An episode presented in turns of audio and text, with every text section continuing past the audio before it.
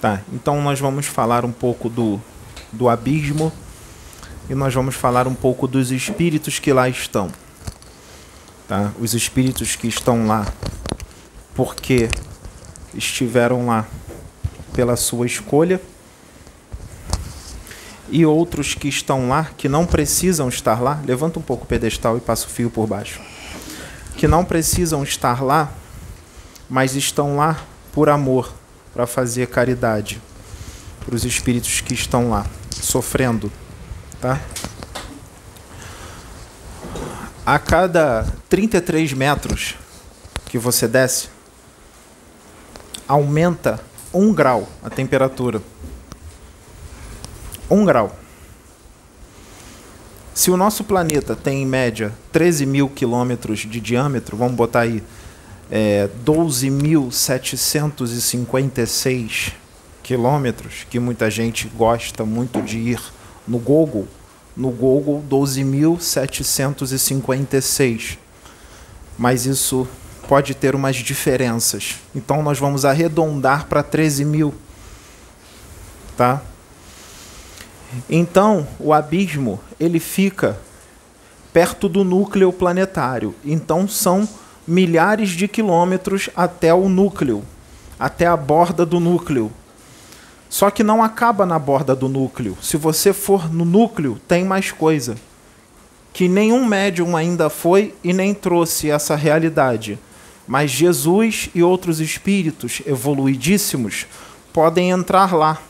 E no futuro, na hora certa, eles vão trazer informações do que há no núcleo do planeta Terra, porque as informações que nós temos do plano espiritual e de universo é pífia, ou seja, é muito pouco em relação ao que já foi trazido, em relação a todos os livros que foram trazidos.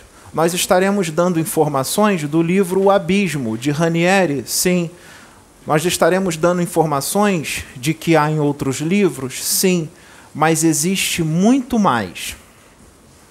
Tá?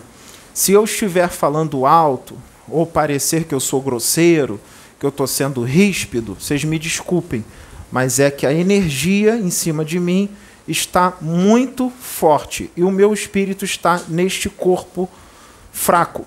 Então, por causa da força, da energia, a minha voz sai um pouco com mais autoridade.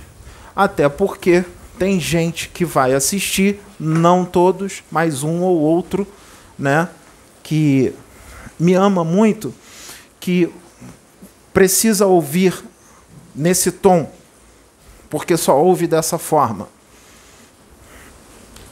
É, então, o que, que acontece? Quem são os espíritos que vão para lá são quem? São seres humanos. Seres humanos. Que já estiveram encarnados aqui na Terra várias vezes. Muitos não estão indo para lá pela primeira vez. Já são velhos conhecidos. Não conseguem subir cometem os mesmos erros quando encarnam de novo e vão para lá de novo. Parece que esqueceu tudo o que passou lá. Então esse vídeo é para lembrar o que passou e mudar de uma vez por todas, para não voltar para lá. Até porque está chegando o um momento em que não vai dar mais para voltar para lá vai para um outro lugar pior. E vai continuar nesse processo. E esse lugar pior, o plano físico de lá, é bem parecido com o abismo. Imagine como é que não deve ser o abismo de lá. Porque isso, esse tipo de esfera inferior, esse tipo de dimensão, não existe só aqui na Terra. Existem em outros, existe essas dimensões existem em outros planetas os quais habitam humanidades com o mesmo evolu nível evolutivo da humanidade daqui da Terra e outros ainda inferiores, ainda menos evoluídos. Né?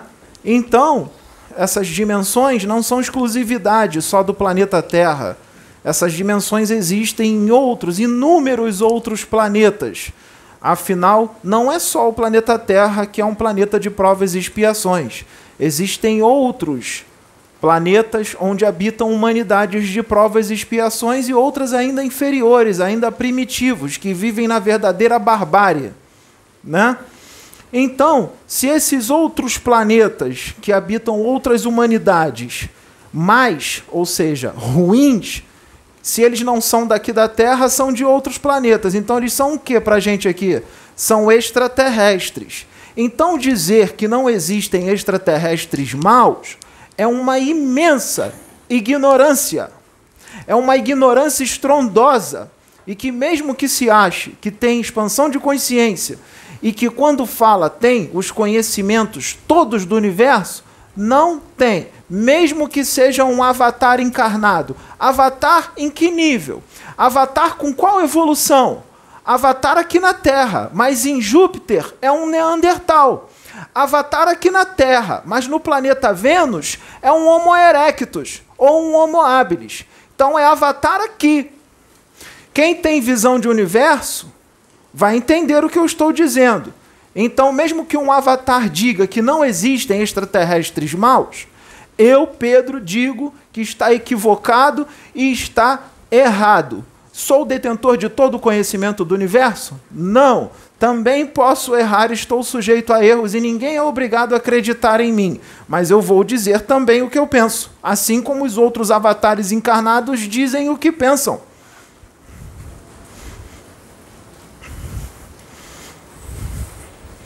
Então, dizer que não existe extraterrestre mal é uma ignorância estrondosa, porque, como eu disse, tem outros planetas de provas e expiações que vivem humanidades bem ruins que fazem guerras, que são ladrões, que são assassinos, que são arrogantes, que são orgulhosos, egoístas. Se isso não é o mal, então eu não sei mais o que, que é. Né?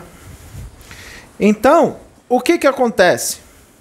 Quando você vive uma vida no, na, no puro amor e na pura fraternidade, amor de verdade, não é só na boca, é sentindo, o que, que acontece? A vibração do seu corpo astral, do seu perispírito, ela vibra numa frequência mais elevada, mais alta, mais rápido, numa velocidade muito grande. Então, quando você desencarna e se desprende do seu corpo físico, seu espírito se desprende, você vai ser atraído magneticamente para a dimensão a qual o seu espírito está sintonizado, porque tudo no universo é frequência.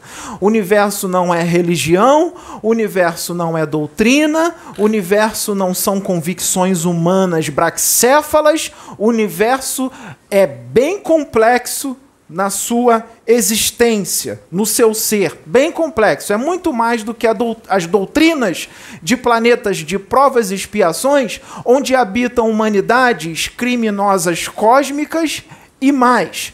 Humanidades que estão isoladas num planeta na periferia de uma galáxia, na parte praticamente escura. Então, nós não somos todos os detentores de todo o conhecimento do universo e eu vou mostrar para vocês que aqueles que se acham os detentores de todo o conhecimento do universo foram resgatados aqui, porque se transformaram em ovoides, justamente por acharem que são os conhecedores de tudo que há no universo e nós vamos explicar. Porque acham que são deuses. Como a Sônia diz, nas igrejas evangélicas, a espiritualidade usa muitos pastores que têm muito mais autoridade do que muito dirigente espírita e paz de santo da Umbanda e de dirigentes universalistas, pastores que não têm o mesmo conhecimento que muitos desses, mas têm muito mais autoridades porque eles têm isso aqui, ó, amor no coração. E Deus usa esses filhos e diz assim para aqueles que se acham os detentores de todo o conhecimento do universo: Deus fala assim: quem é Deus? Sou eu ou é você? Então, o que que acontece? Quem vive na animalidade, na bestialidade, a frequência do perispírito diminui. Ela não fica mais rápida. esse tipo de espírito está num corpo físico de um Homo sapiens sapiens, às vezes em corpos físicos belos, como, como esses de todos nós, da Sabrina, o meu, todos são corpos físicos belos, todos. Corpos humanos. Não existe corpo feio, todos têm os corpos muito belos. Mas o espírito que está dentro desse corpo, muitos desses estão vibrando na animalidade. Ou seja, viraram animais. Muitos estão vibrando na bestialidade. Essa semana mesmo eu vi um vídeo, né, de dois rapazes jovens, tinha um senhor de idade que aparentava uns 60 e poucos anos, e os, e os dois jovens estavam cobrando um valor, porque o carro estava estacionado na rua. E os dois jovens estavam cobrando um valor, porque eles dizem eles que estavam tomando conta do carro. E o senhor disse que não ia pagar.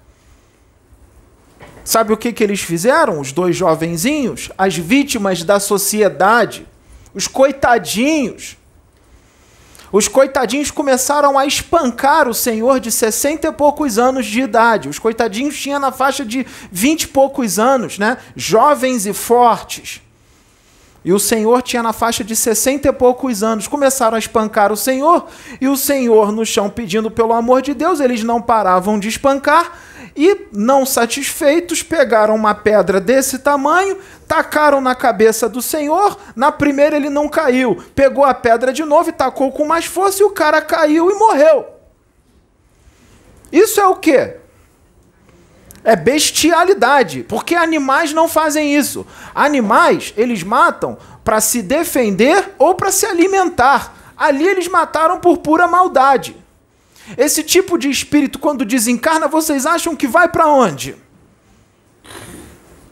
Vocês acham que eles vão para a colônia Nosso Lar? Que eles vão para o reino do Cristo? Não tem vibração para isso. Vai direto para o abismo, direto para baixo, e fica lá mil, dois mil, três mil, cinco mil, seis mil anos, dez mil anos. Lá vai ter passado cinco mil anos, dez mil anos. Aqui na Terra vai ter passado cinco anos, seis anos. Aí eles reencarnam. Lá passou 10 mil. Aqui passou 5 anos. 6 anos, 7 anos. Aí eles reencarnam. Quando reencarnam, entram nesse corpo aqui. Esquecem tudo que passaram lá. E fazem tudo de novo, porque eles reencarnam num local de acordo com as suas vibrações, onde tem gente que tem a vibração igual a deles. Então vocês já imaginam o local que eles reencarnam. Não é o local, as pessoas as quais eles reencarnam junto. Quem vai ser os coleguinhas deles, quem vai ser os parentes, e o que, que eles vão fazer ou voltar a fazer, porque aquele instinto volta de novo, não é? E voltam a cometer os crimes de novo. Depois volta para lá de novo para ficar mais 5 mil anos. Quem sabe 10 mil?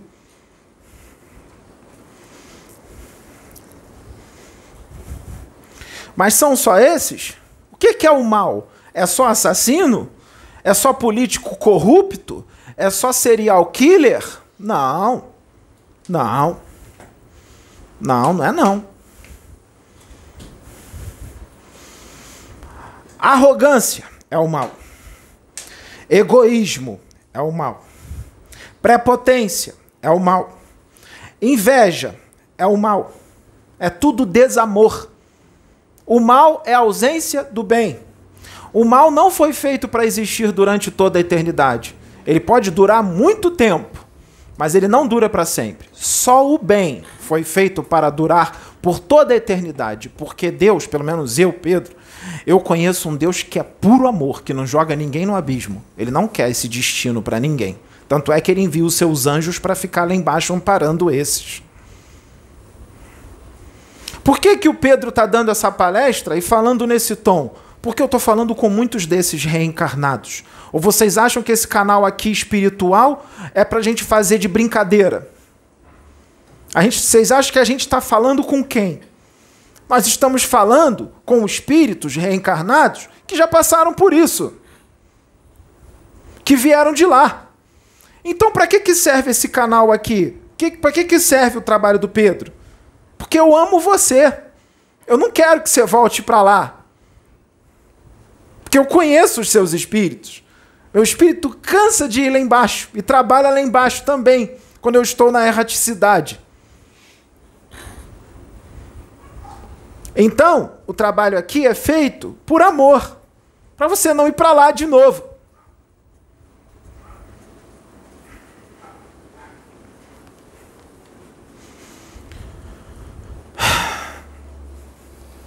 Então, o que que acontece? Não, porque tem gente que acha que a gente está atacando os outros, que a gente está implicando com os outros. Na verdade, é o contrário. Nós é que estamos sendo atacados. Nós não estamos atacando, nós estamos educando. Quem é você para educar? Não sou ninguém. Eu sou um pobre coitado no universo que Deus escolheu para fazer esse trabalho aqui. Pergunta para ele. Ajoelha o teu joelho no chão no teu quarto, ora e pergunta para Deus por que, que ele me colocou aqui.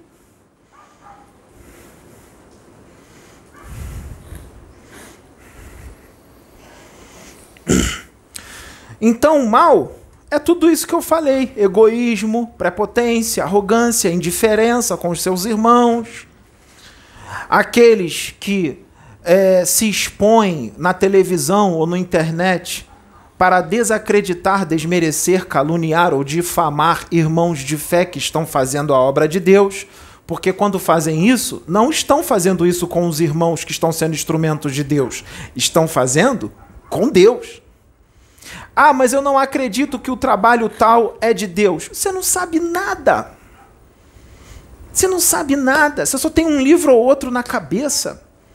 E a visão de universo é estreita. Gente, não estou falando com todos, não, tá? Não fiquem com raiva de mim. Estou falando com alguns. Nesse aspecto agora, estou falando com alguns.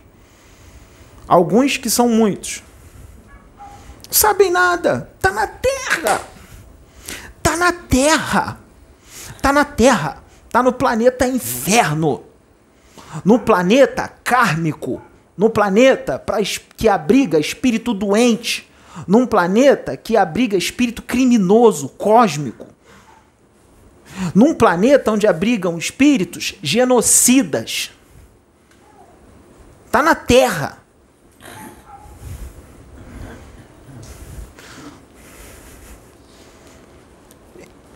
Lá embaixo tem anjos muito iluminados que falam lindo, que falam com um amor imensurável mas também tem outros espíritos que são a clave da justiça de Deus, que falam grosso. E às vezes esses anjos que falam amoroso também sabem falar com autoridade e de uma forma mais firme, porque tem espírito lá que só ouve desta forma. E vem para cá, mudou? Não, continuam os mesmos, só entrou num corpo físico. Então, do jeito que anda a carruagem, porque esse vídeo vai chegar nesses que tá com pedras na cabeça dos outros porque não quis pagar o, o dinheiro, porque que diz ser estacionamento, que não é coisa nenhuma, tá na rua. Vai chegar. Vai chegar nas unidades prisionais de todo o país. Não é só do Rio de Janeiro, não. De todos os estados todos os estados do Brasil e de outros países também, é só traduzir na língua deles. Seria bom os diretores de unidades prisionais pegar esse vídeo para os assassinos verem, para os traficantes de drogas, para, para todos esses assistirem.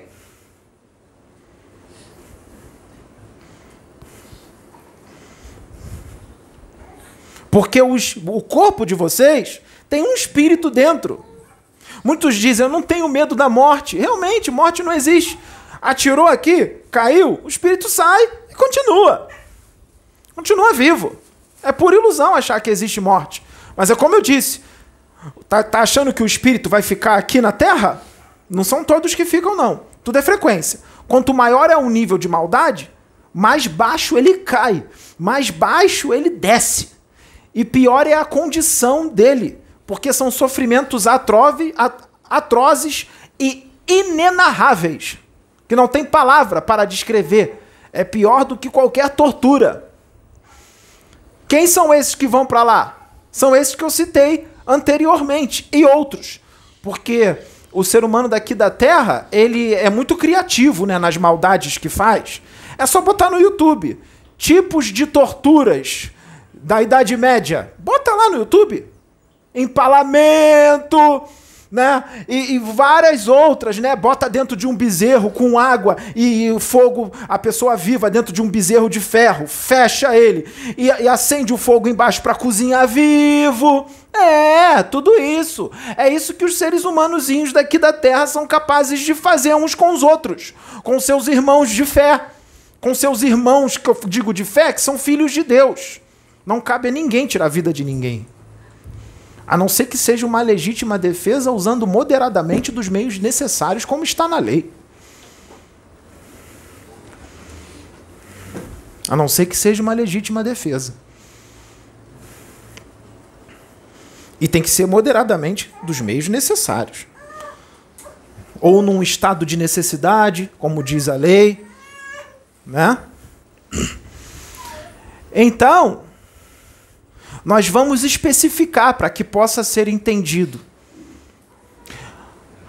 O espírito Orcus, um espírito desencarnado que parece um profeta, com a barba grande, branca, os cabelos encaracolados e muita luz, aparência de um profeta, Orcus, levou um médium encarnado que hoje está desencarnado, mas quando ele estava encarnado, ele trabalhava como médium, que se chama Ranieri.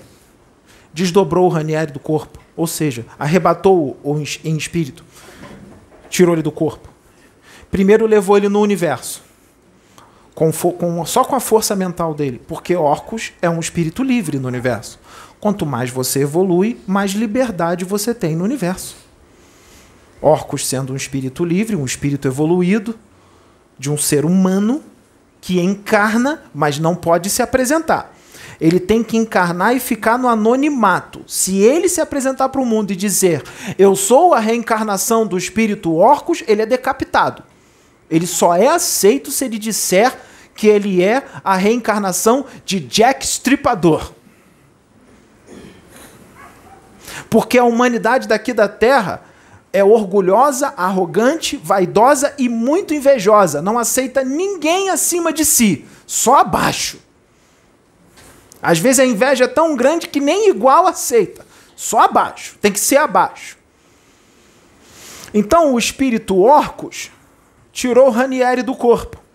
Orcus desencarnado, trabalhador da luz, tarefeiro do mundo maior, e Ranieri encarnado, um tarefeiro da luz também, trabalhando como um médium da luz, encarnado.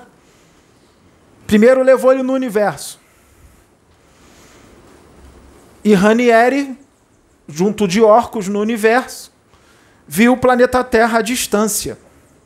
Viu o planeta Terra a mais ou menos a mais de 300 mil quilômetros de distância. 300 mil quilômetros. Orcus levou ele milésimo de segundo, 300, mais de 300 mil quilômetros de distância. Então, as, as Ferraris velozes, Porsches, não são nada na frente disso, né? Tá, levou. E ficaram os dois flutuando no universo olhando o planeta Terra de longe. Por que que Orcus fez isso e não levou ele direto lá para baixo? Porque ia levar ele no abismo. Sabe por que que Orcus fez isso? Que não está no livro, mas eu vou dizer para vocês. Orcus fez isso para ele ver que o que vocês aqui na Terra ficam brigando, discutindo, o que, que é certo, que, que é errado, o que, que é doutrinário, o que, que é antidoutrinário, quem está mistificando, quem está no animismo, né? quem é charlatão, as guerras, um, um, um país duelando com o outro, se matando, as traições, né? e tudo não significam nada. São brigas de crianças imaturas, crianças extremamente imaturas, ignorantes, de mente pequena, de visão estreita e mais, muito mais, muito ruins, que merecem estar num cubículo sem liberdade no universo. Sim, um cubículo de 12.756 quilômetros de diâmetro, porque é um cubículo, né? É quase nada, é um cubículo. né, merece estar nisso. Né? Ele percebeu que todas as preocupações dele não são nada diante da imensidão do universo, ou seja, da grandeza de Deus. Não são nada. Que as fofoquinhas dentro de igreja, dentro de centro espírita, dentro de centro de umbanda, dentro de centro universalismo, as fofoquinhas não são nada, coisa de gente pequenininha. As invejas de um médium para o outro, porque um incorpora, o outro não, porque um é médium de efeitos físicos poderoso e o outro não, porque um é mais inteligente, tem mais conhecimento e o outro não as briguinhas de religiosos, quem está certo, quem está errado. Eu tenho mais conhecimento do universo. Não, sou eu que tenho mais. Tá, está equivocado. Tem uns que falam manso, né? Fala mansinho. Não, o querido irmão está equivocado. Eu respeito, mas não é assim. E aquela briga e ninguém se entende porque no final das contas não sabem nada. Não sabem nada porque a verdade é uma só. Por que, que tem as divergências de, opinião, de opiniões se a verdade é uma só? Porque não sabem nada. Sabem uma quantidade pífia do que há no universo. Então o Orcus levou Ranieri lá para ele ver o quanto ele é pequeno e o quanto o planeta Terra é pequeno e a humanidade que lá está. E que todos nós somos pequenos. Eu sou, a Sônia é, o Adil é, Todos nós somos minúsculos, não importa o tamanho da luz, e eu vou explicar o quanto um arcanjo é pequeno no universo também. Heresia. Heresia? Quem fala heresia não tem expansão de consciência, não tem visão de infinito. Fala do infinito, mas não tem visão nenhuma. Nenhuma. Então Orcus levou ele lá e mostrou para ele a terra. E Orcus fala: a terra não é dura. A terra é mole. Ela é facilmente penetrável. Aí Ranieri, o quê? Não, eu piso no chão lá, o chão é duro. Não dá para penetrar, é muito duro. O Orcus disse: é duro para o seu corpo físico. Para mim é mole. Eu penetro tudo fácil. Ele é espírito. E aí ele fala: eu vou levar você lá nas regiões abissais lá perto do núcleo do planeta Terra. Você vai levar aonde aonde você, onde Dante foi? Não. Não vou levar onde Dante foi, não. Vou levar num local onde Dante não foi.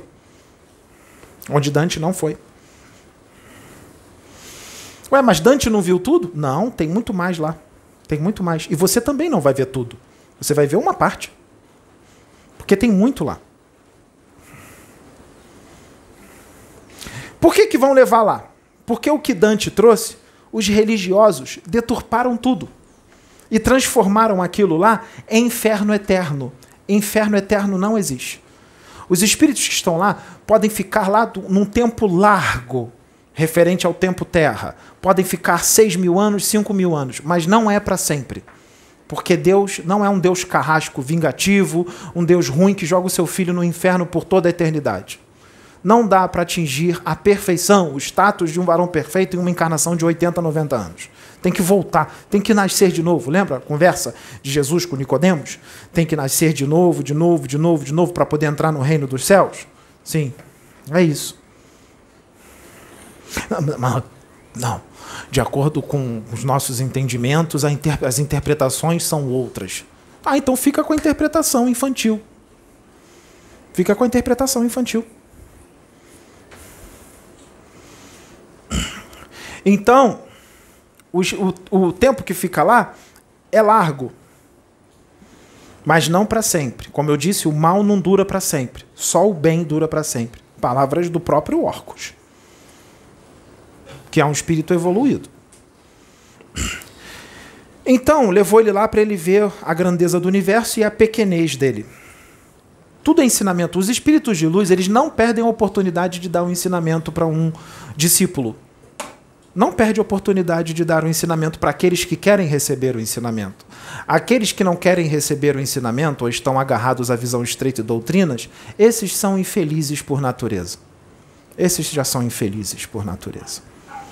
Porque não exercitam o cérebro para pensar, só quer usar o cérebro para outras coisas, esses são infelizes, porque falta de exercitar o cérebro, falta de meditação para pensar na vida, pensar no seu espírito, pensar no universo, isso também pode causar ovoidização. A mente que não trabalha, ociosa, não gosta de estudar, parado, não, preguiça, não evolui. Pode decair. O espírito não retroage na evolução, mas a forma muda. A forma pode retroagir, pode mudar. O espírito não. A evolução continua ali. O espírito não retroage, mas a forma, a forma que vai ser de acordo com o que está o seu interior, que eu vou explicar em detalhes. Então vamos descer, né? Orcus e Ranieri, desce. Desce, penetra o planeta Terra fundo e vai descendo Terra, Terra, Terra e vai lá embaixo. Aí vai no primeiro nível do abismo, o nível mais brando, mais tranquilo, que já é um inferno. Quando chega lá, eles veem um anjo, um arcanjo lindo, abraçando o abismo com toda a sua luz. Quem é o arcanjo? Arcanjo Gabriel. E Orcus fala: a distância desses espíritos que estão aqui para Arcanjo Gabriel na evolução são milhões, milhões e milhões e milhões de anos. Pois eu digo que para alguns ali a diferença será de bilhões de anos. Então imagina quanto tempo não vai demorar para chegar na evolução de um arcanjo Gabriel. Pode reduzir isso. É só começar a se dedicar a evoluir em cada encarnação e no plano espiritual também. Dá para ir mais rápido. Dá para ir mais rápido. E a gente está aqui para ajudar nisso. Tá o arcanjo Gabriel lá, abraçando todo o abismo, ou seja, amparando. Amparando quem? Os irmãos dele, que estão lá sofrendo. Sim, Arcanjo Gabriel vê todos os espíritos que estão lá como irmãos, como iguais. Ele não se sente melhor que eles, não. Ele só é mais evoluído. Mas ele diz: todos nós somos iguais e filhos de Deus. Ele só é mais evoluído. Ou ele não é? Ele está lá. Ele está sofrendo? Para nada está sofrendo nada. Ele está na presença de Deus o tempo inteiro, não importa onde o espírito dele esteja. Ele está na presença de Deus o tempo todo. Ele pode estar no mais profundo do inferno. Está na presença de Deus. Tudo que está lá não atinge ele. Ele está em outra frequência. A frequência dele é de puro amor. A frequência dele é de pura fraternidade. É amor de verdade. Nem amor na palavra, não. É amor mesmo. Porque para ficar ali já é uma demonstração de amor imensa. Ele abandonar as hostes celestes, o reino do Cristo, para ficar ali no inferno amparando os seus irmãos, isso já é uma demonstração de amor imensa. É uma demonstração de amor imensa. É igual suportar calúnia, difamação, humilhação para instruir um pouco aqueles que necessitam, inclusive os que caluniam, difamam, né, também estão sendo instruídos. Porque para caluniar e difamar tem que ouvir o que nós dissemos para depois. Então tá dando certíssimo trabalho. Tá maravilhoso. Porque esses também vieram de lá. Porque quem faz isso não veio da colônia nosso lar. Não veio do reino do Cristo. Veio de baixo. Será que Gabriel calunia e difama alguém? Debocha de alguém? Tá. Humilha alguém? Não. Ele ama. Ele respeita, mas Deus envia muitos espíritos para estarem instruindo os outros irmãos, para que os outros irmãos sejam esclarecidos e não sofram pela ignorância. Porque o que faz muitos ali sofrer é ignorância, porque o potencial que eles têm para amar é muito grande, mas não foram muito bem instruídos. Eles precisam ser instruídos. Por isso que eu estou solicitando que todos os, os governantes, é, é, é, diretores de unidades prisionais, soltem esses vídeos nas unidades prisionais. Porque muitos que estão ali dentro têm um potencial imenso para amar, só não estão sendo instruídos. Padeceram pela ignorância. Alguns têm o conhecimento das leis de Deus, às vezes de uma forma religiosa, mais fechada, mas tem. Mas mesmo assim cometeram os crimes, mas muitos se arrependem.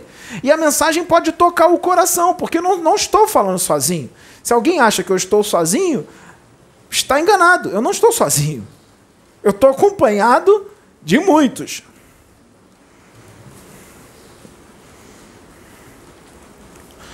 Então, Arcanjo Gabriel está lá, abraçando o inferno, amparando os seus irmãos. É só ele que está lá? Não, tem outros. Depois a gente chega lá. Depois a gente chega lá. Vai lá, Orcus e Ranieri para o primeiro nível do, do abismo. Aí ele não está enxergando nada. Aí o Orcus, não, pera aí. Aí ilumina. Aí o Gabriel vai, vou dar uma mãozinha. Ilumina o local. Aí tem um, um, uma cratera funda, bem gosmenta, lamacenta, lá embaixo, com um diâmetro bem grande, bem amplo. Diâmetro bem amplo. E tem espíritos lá nessa cratera, na lama. Espíritos de quem? Seres humanos. Seres humanos. Como é que eles estão? Acha que está com dois braços, duas pernas, um tronco e uma cabeça? Está com perfume caro, francês? Com terno bonito? Quando estavam encarnados, muitos deles usaram isso. Muitos deles usaram isso. Muitos deles tinham Ferraris, Porsches, casarões, mansões, posições de destaque aqui na Terra, governantes, chefes de nações, chefes religiosos e outros.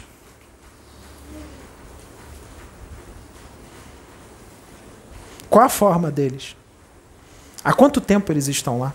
Séculos e milênios. Mas aqui na Terra passou pouco tempo, mas lá passou séculos e milênios. Qual a forma deles? Forma de lesma. Uma lesma humana, sem os braços e sem as pernas, assim, ó. Uma lesma humana, com o rosto ainda um pouco humanizado, mas misturando o rosto de humano com lesma, ainda tinha os olhos. Mas como é que estão os olhos? Fechados. Não está aberto, não. Ou seja, fechado, cego. Cego, surdo e não tem ideia do que está acontecendo com eles, não sabem aonde estão, não tem nem ideia do que está acontecendo com eles, numa profunda inconsciência. Inconsciência. Não sabe nem o que está acontecendo com eles. Por que, que eles estão nessa situação? Presos ao magnetismo do planeta Terra, ali, na Mãe Terra, que os abrigou com amor. Sim, tem que, a Mãe Terra está abrigando com amor. Ah, mas o lugar é horrível. Mas eles estão no lugar de acordo com o qual eles sintonizam. E aí Ranieri pergunta: por que esses seres humanos desencarnados estão aqui, nesse sofrimento atroz? Nesse sofrimento tenaz, soberbo, superlativo? Por que, que eles estão aqui? Aí o Orcus fala: quando eles estavam encarnados, eles se achavam os detentores de todo o conhecimento do universo vestiam ternos caríssimos e afrontavam os outros, se achando os detentores de todo o conhecimento do universo. Eram desmascaradores de outros e muitos aplaudiam e os seguiam. Ou seja, influenciou um monte de gente a pensar errado, como eles. Porque a humanidade daqui é infantil, a maioria. São facilmente manipulados, facilmente convencidos principalmente quando você fala bem e tem um magnetismo bom, conhecimento, e você deturpa a realidade e passa isso para os outros. Então, todos aqueles que você influenciam de forma deturpada, você também responde por isso. Aí você desencarna, a culpa e a autopunição vem forte. Influencia nas células do perispírito, nas partículas astrais do perispírito, nos centros de força do perispírito, a culpa e a autopunição forte porque o justo juiz vem, que é a consciência. Quando desencarna, vem. E aí, os seus centros de força se desestabilizam, as células do perispírito, as partículas astrais do, do perispírito perdem o poder de coesão e aquela culpa forte.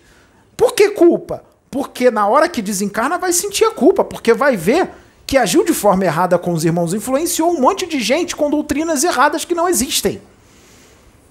Convenceu-os ao errado, ao erro. São filhos de Deus. São filhos de Deus. Então você adquire karma. Você atrapalhou a evolução daquelas pessoas. Atrapalhou a evolução. Ensinando coisa errada. Atrapalhou a evolução delas. Só que não tem problema. Deus envia os seus para explicar as coisas como elas são. Por isso eu estou aqui. E outros, outros também estão aí para poder consertar o erro. Eu ia falar uma outra palavra, mas o erro que outros estão cometendo ou cometeram. Então eles estão lá naquela situação. Só por causa disso? Não, tem também tem uma turma ali que está ali porque não acreditaram na existência de Deus e nem na, na imortalidade da alma, na existência da alma. Não acredita em Deus e nem que tem um espírito dentro do corpo. Acha que morreu, acabou tudo, é o nada, fica tudo preto. Fica tudo preto. Acabou tudo.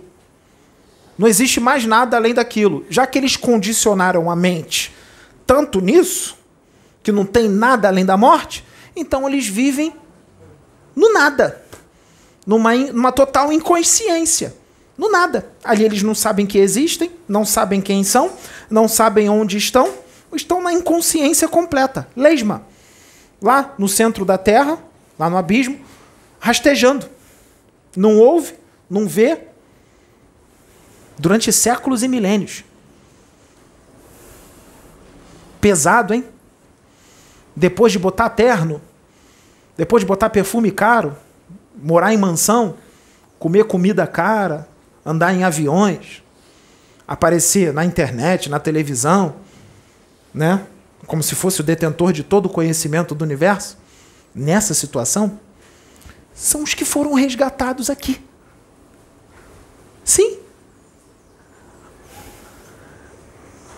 Os espíritos superiores aqui desceram lá na cova. Eles chamam de cova desceram lá. E muitos deles foram resgatados lá. Tá vazio, esvaziou. Esvaziou a cova. Passou todo mundo por aqui pelos médios. Esvaziou a cova. Será que ela vai continuar vazia? Ou ela vai encher de novo?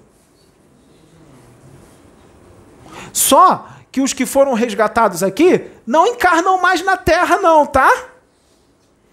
Vão para planetas primitivos. Planetas primitivos, para recomeçar para reencarnar em corpos de seres humanos, seres humanos, só que os corpos são primitivos. Ou seja, vão voltar a ser australopitecos. Australopitecos. Homens das cavernas. Eles estão vibrando nessa frequência. Vai para o planeta de acordo com onde estão vibrando. Estamos na transição planetária. Não dá mais para encarnar aqui, não. E se reencarnassem aqui, iam repetir tudo de novo.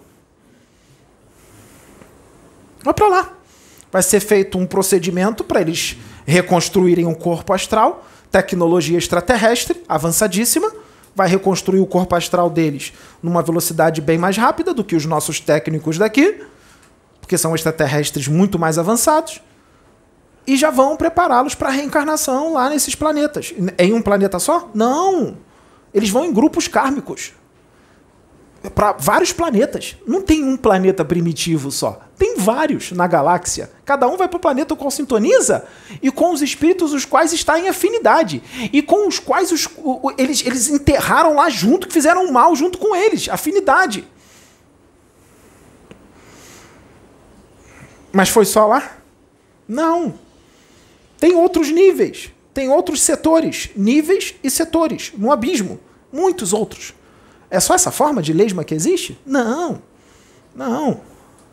Tem outras. Como não acreditar em Deus?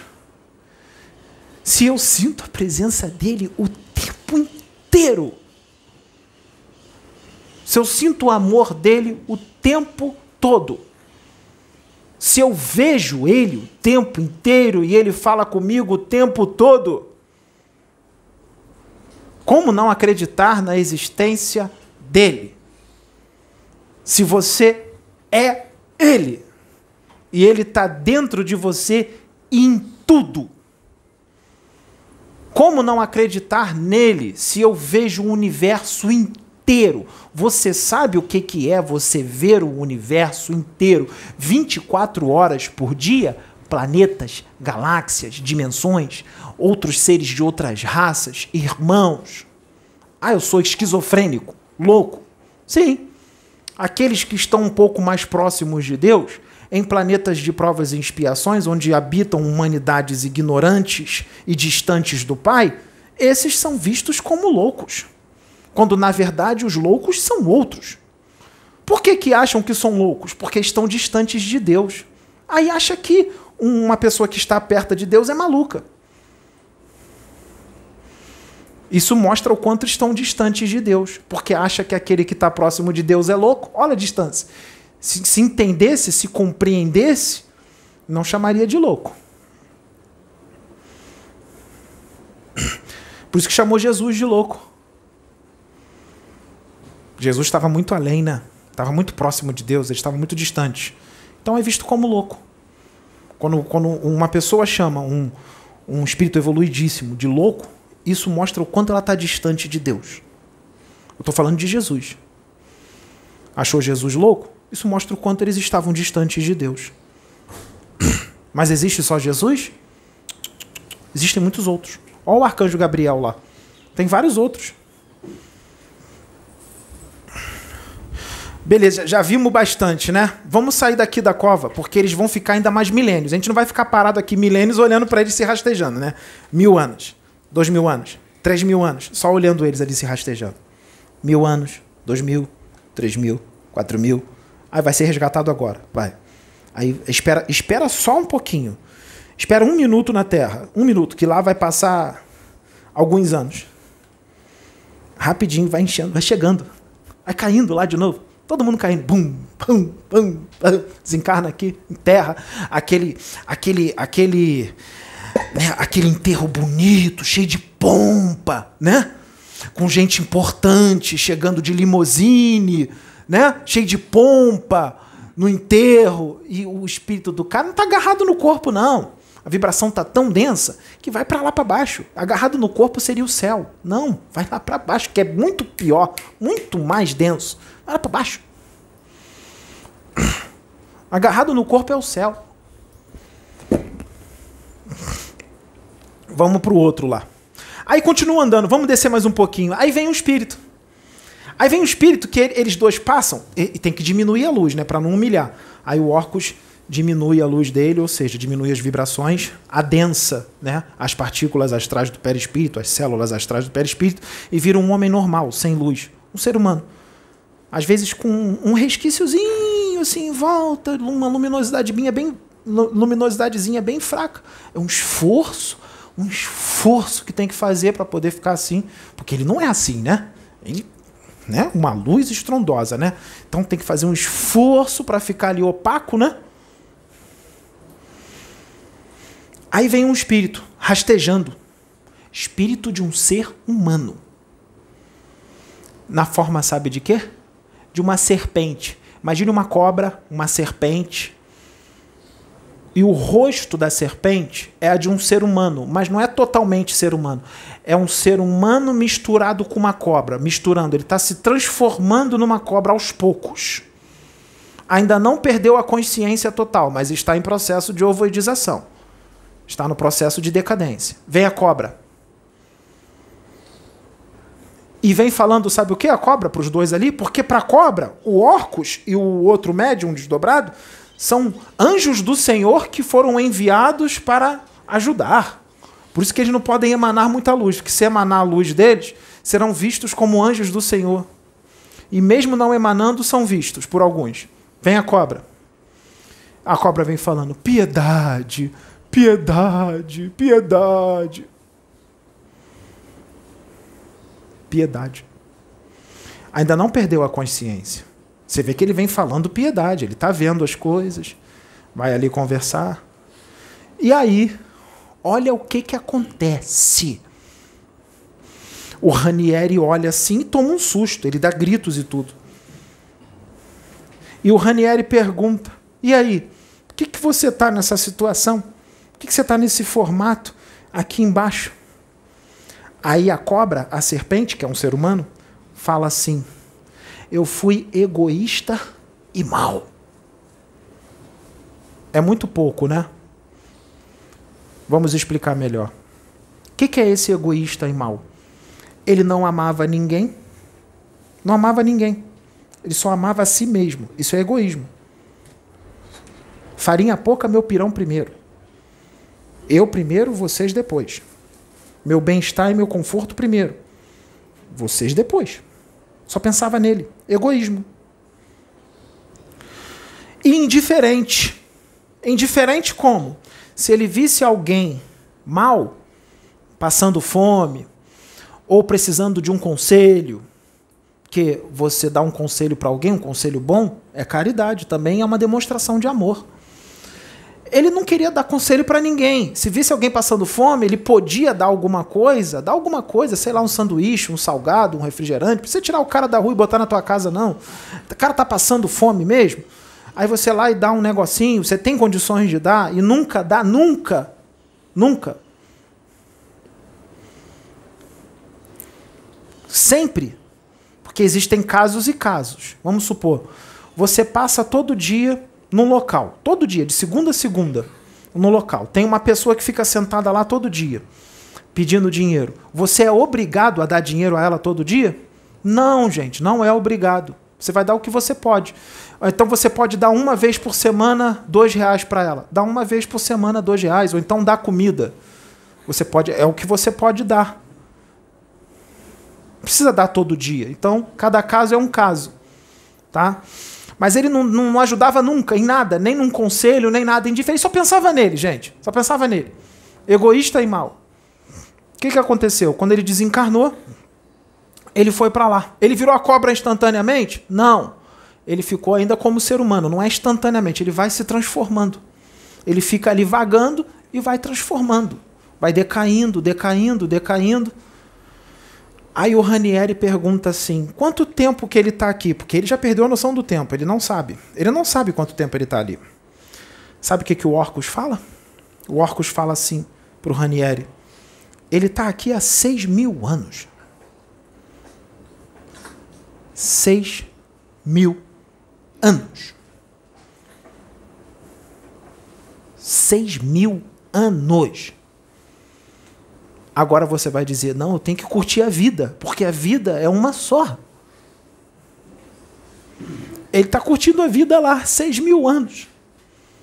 Cuidado como você curte a vida aqui, porque isso traz consequências. Cuidado com os seus atos aqui. Aí quando vê um Exu aqui falando, acha que ele está sendo grosso? É para o seu próprio bem. Porque ele sabe onde muitos que estão encarnados hoje, de onde vieram. Porque os Exus vão lá. Seis mil anos. E ele pede ajuda. Sabe o que, que o Orcus faz? O Orcus é um espírito evoluído. Se ele é evoluído, ele tem o quê? Amor no coração. Amor no coração.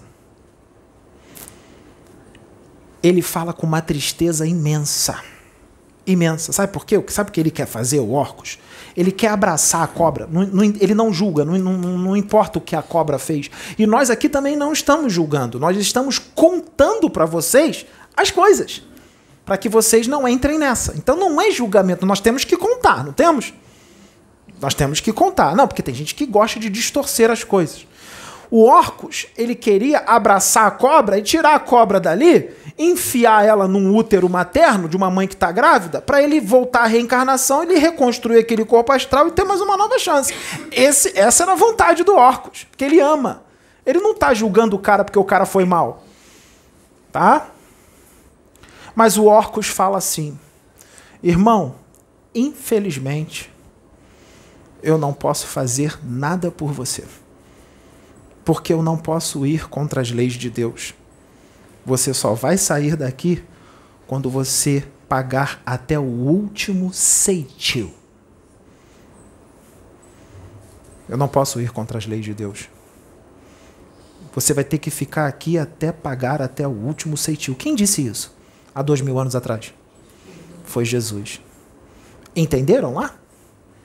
Alguns entenderam. A maioria não. Porque continuam fazendo a mesma coisa.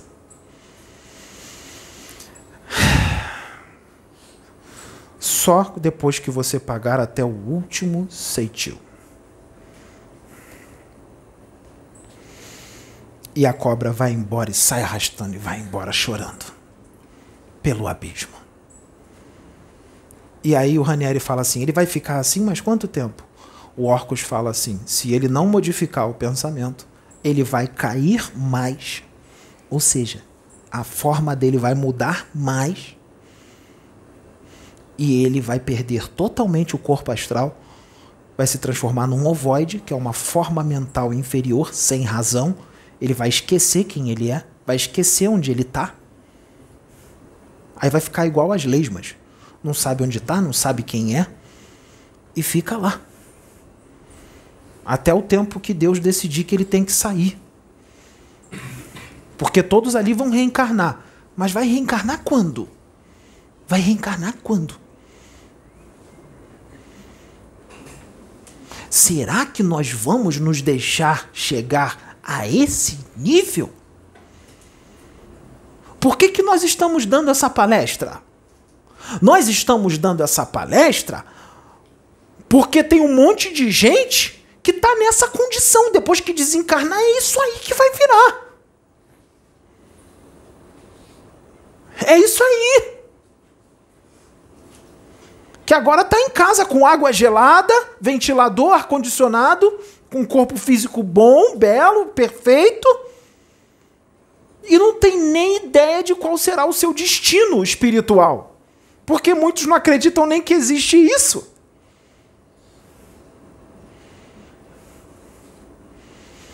Eu fui lá. O Atafon já me levou lá. O Atafon, que dia é hoje? 20 de agosto de 2023, hoje é domingo. O Atafon foi lá em casa agora de manhã. Eu, Pedro, estava sentado na cama, conversando com a Sabrina, e o anjo aparece na minha frente. Não tem como, ah, é um cascão astral com ovoide na cabeça, é um obsessor, é um quiumba, é um zombeteiro se fazendo passar pelo o átafo. Energia não se mente. Frequência não se mente. Eu senti a energia do anjo, eu comecei a entrar no berreiro, era tanto amor que me dava vontade de chorar. Quiumba faz isso? Mago Negro tem esse amor? Eu senti. Eu senti o amor do cara. Eu não estou falando sozinho, não, tá, gente? Porque no meu jeito vai mudar, tá? O Osho está comigo e tem outros comigo, tá? Eu senti o amor do cara. Eu senti o amor do anjo. E eu conheço ele. Ele já me levou lá outra, outra vez. E no período entre vidas. Toda vez que ele aparece para mim, acontece isso. Eu fico assim, eu, eu eu senti o amor dele. Traz um mago negro aqui que passe esse amor. Eles não têm isso. E ele passou tudo para mim o que, que ia acontecer. Foi ele que deu a direção para a gente filmar o resgate. Ele falou: não se importe com o que vão pensar. Eles precisam ver. Porque não vai ver, eles também vão sentir.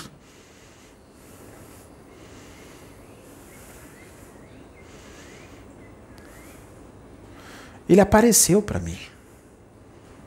E ele me deu toda a direção de tudo que tinha que ser feito hoje, inclusive da palestra. E de tudo como tinha que ser dirigido aqui, da música, tira a música, bota a música, agora volta o som. Tudo, tudo foi ele que deu a direção. Não fui eu, não. A direção veio toda dele. De tudo que tinha que fazer. E eu, quando cheguei aqui hoje, que eu estacionei o carro lá fora, Eu vi um anjo aqui na porta da casa. O, anjo é forma de dizer, é um espírito muito evoluído, muito iluminado, na forma dele angélica. Ele devia ter uns seis metros de altura, aqui na porta da casa. Hoje, ele se mostrou para mim. Muitos religiosos chamariam de querubins. E quando eu estava aqui ajudando, eu não sei quem viu que o meu pé fez isso aqui. Era um querubim com um pé de ave que estava me usando. E tinha um desses aqui na porta da casa. E quando eu entrei aqui, eu vi vários deles espalhados pela casa, por isso que estava difícil de eu falar. É muito amor, né? Muita luz. É, você não vai ficar normal. Aí você vê a magnitude de Deus, né? O amor de Deus, porque esses espíritos eles exalam o amor de Deus. Eles são a representação de Deus. Eles representam a presença de Deus. Então, se você não se emocionar com isso, não sentir amor com isso e não quebrantar, ah, quebranta, quebranta sim. Por isso que já veio o mago negro aqui, dos bem complicados, e não foi aplicada apometria nenhuma. Nós emanamos para ele todo o nosso amor e ele caiu no chão, adormecido. Adormecido. Quem trabalha com desobsessão sabe que esses espíritos nós não vamos julgá-los. Nada disso. Nós não vamos ser grosseiros com ele. Cada caso é um caso. Primeiro você tem que emanar um sentimento sem julgar o cara. É um ser humano desencarnado. Tá equivocado no mal? Tá. Mas um dia ele vai para a luz e um dia nós também já fomos assim. Nós já fomos assim. Deus permite que nós sejamos maus para que a gente possa conhecer a luz depois. A luz não vem assim de graça. Todos vão passar pela fase do mal. Então ele está nessa fase. Você não tem que enxergar como ele está. Você tem que enxergar como é que ele vai ficar. Você tem que enxergar ele como Jesus enxergava, que não julgava ninguém. Por isso que o Mago Negro veio aqui e eu olhei para ele, eu não julguei o Mago Negro. Eu emanei todo o amor que eu sentia para ele. ouvir como irmão, não importa o que ele fez, o mal que ele fez, inclusive fez mal para mim, não importa. Eu emanei amor para ele. O cara caiu no chão adormecido e foi levado. Foi resgatado. Sem apometria. Então vamos tirar eu, Pedro. Bota o Chico Xavier aqui, encarnado. Tá encarnado o Chico aqui, vamos supor, exemplo. Emana o amor para um mago negro, um espírito aqui. O Chico tem amor? O que, que o mago negro vai sentir? O amor dele. Existe algo mais forte do que o amor no universo? Ele vai cair, gente. Não tem mais nada mais forte do que o amor. Ele vai cair no berreiro. Ele vai cair no berreiro. Imagina Deus emanando o amor dele para ele. O que, que tá, Deus está fazendo? Está usando um filho como um canalizador de amor para passar o amor dele para o outro, que está na maldade. Quem são esses canalizadores de amor? É só Jesus? É só Chico Xavier? Não, gente, são muitos. É só Bezerra de Menezes? Não, gente, vamos. Abre a mente, gente, pelo amor de Deus. Sai de Bezerra de Menezes, André Luiz e Chico Xavier. O universo é infinito, tem muitos outros vocês nem imaginam que existe, não conhecem, tem outros planetas, tem outras galáxias, bilhões, trilhões, tem trilhões de espíritos que têm amor no coração, cada um no nível, uns mais, outros menos, amor. Não é só Chico, tira Chico, tira, tira, tira idolatria, tira Chico, tira Bezerra de Menezes, tira André Luiz, pelo amor de Deus, André Luiz foi para o umbral quando desencarnou, ficou oito anos lá. Se ele fosse espírito iluminado, ele teria ido para cima. Então para de idolatrar André Luiz, pelo amor de Deus. Para de idolatrar Jesus. Jesus não quer ser idolatrado. Jesus é totalmente diferente do que vocês pensam, dessa forma religiosa. Tira isso. Jesus é um irmão iluminadíssimo, sim, evoluidíssimo, mas tem vários outros. E ele não fica só aqui em terra, ele trabalha no universo, é um espírito livre. Imagina o nível que ele está. Você acha que ele vai ficar preso só à terra? Que nada, ele está trabalhando em um monte de lugares no universo. Então, emanou o amor pro cara. O cara vai cair. Não tem mago negro, não tem chefe de legião, não tem dragão que aguente. Não tem. Então tira a doutrina. A apometria é maravilhoso, lindo. Se você não tem esse amor no coração, usa a apometria.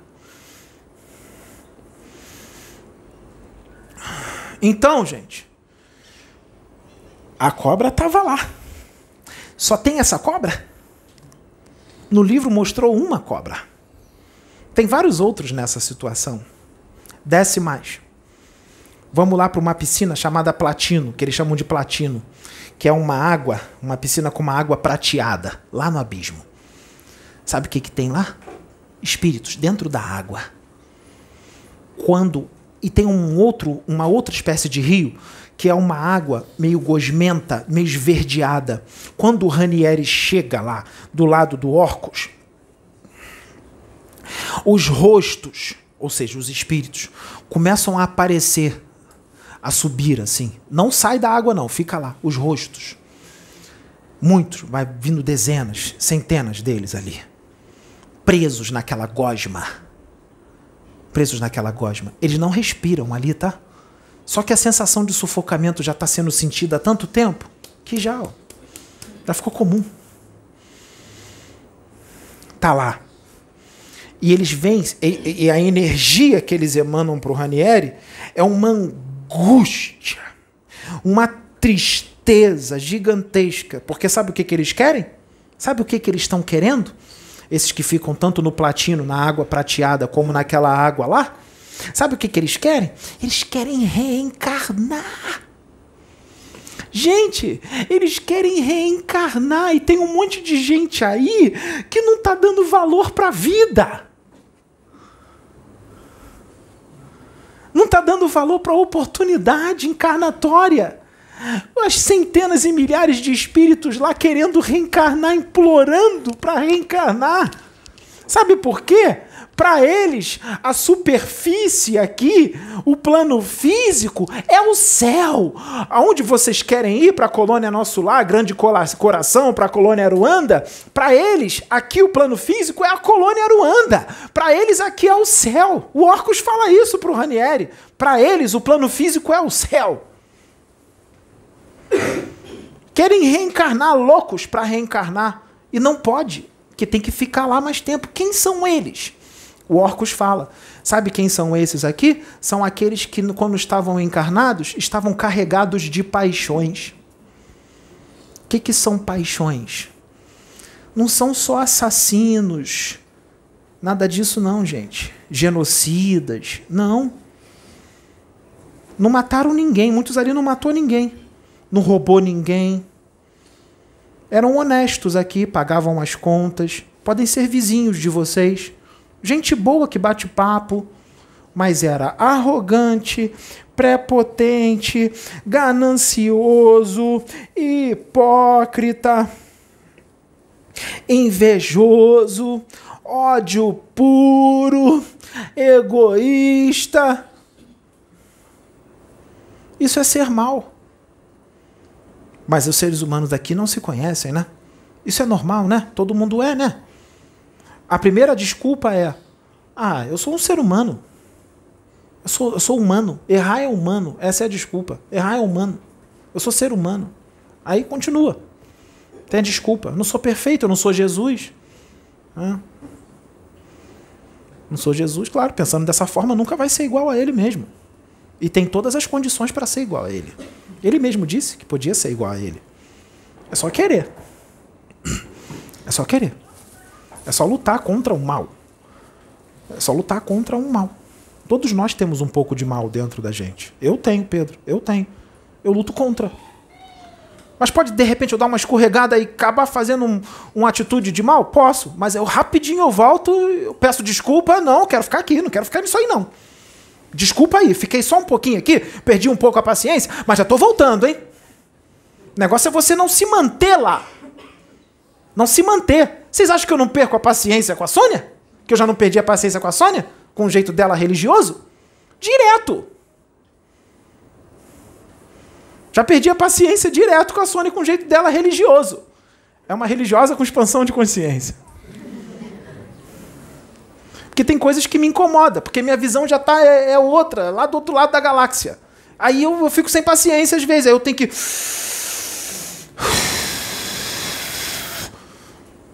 Já perdi a paciência.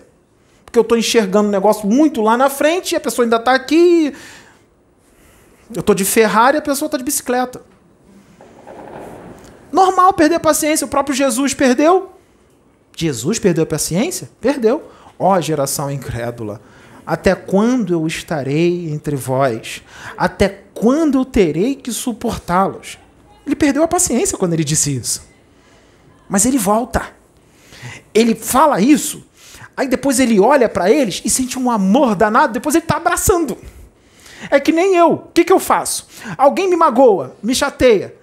Passa um minuto, dois minutos, eu esqueço tudo e eu tô agarrado com a pessoa que me magoou. Por quê? Eu não levo pro coração. Porque eu amo aquela pessoa. É só vocês fazerem isso. Vai perder a paciência um pouquinho? Normal. Fica um minuto fora da paciência. Deixa eu curtir aqui a falta de paciência um minuto. Depois volta. Sente uma raivinha, normal, hormônio, tem testosterona aqui. Ainda mais quem malha muito, se alimenta bem, come muita castanha do Pará, toma tribulus terrestre, que a testosterona total dá mil, mil e cem. Normal, perder um pouquinho a paciência. Normal. Entendeu? Mas o negócio é você voltar. Volta. Volta pro amor, que é muito melhor. Se ficar no ódio, o ódio te destrói, te transforma em serpente. Transforma em lesma. Quer virar lesma? Quer virar serpente? Quer ficar na lama? Lá?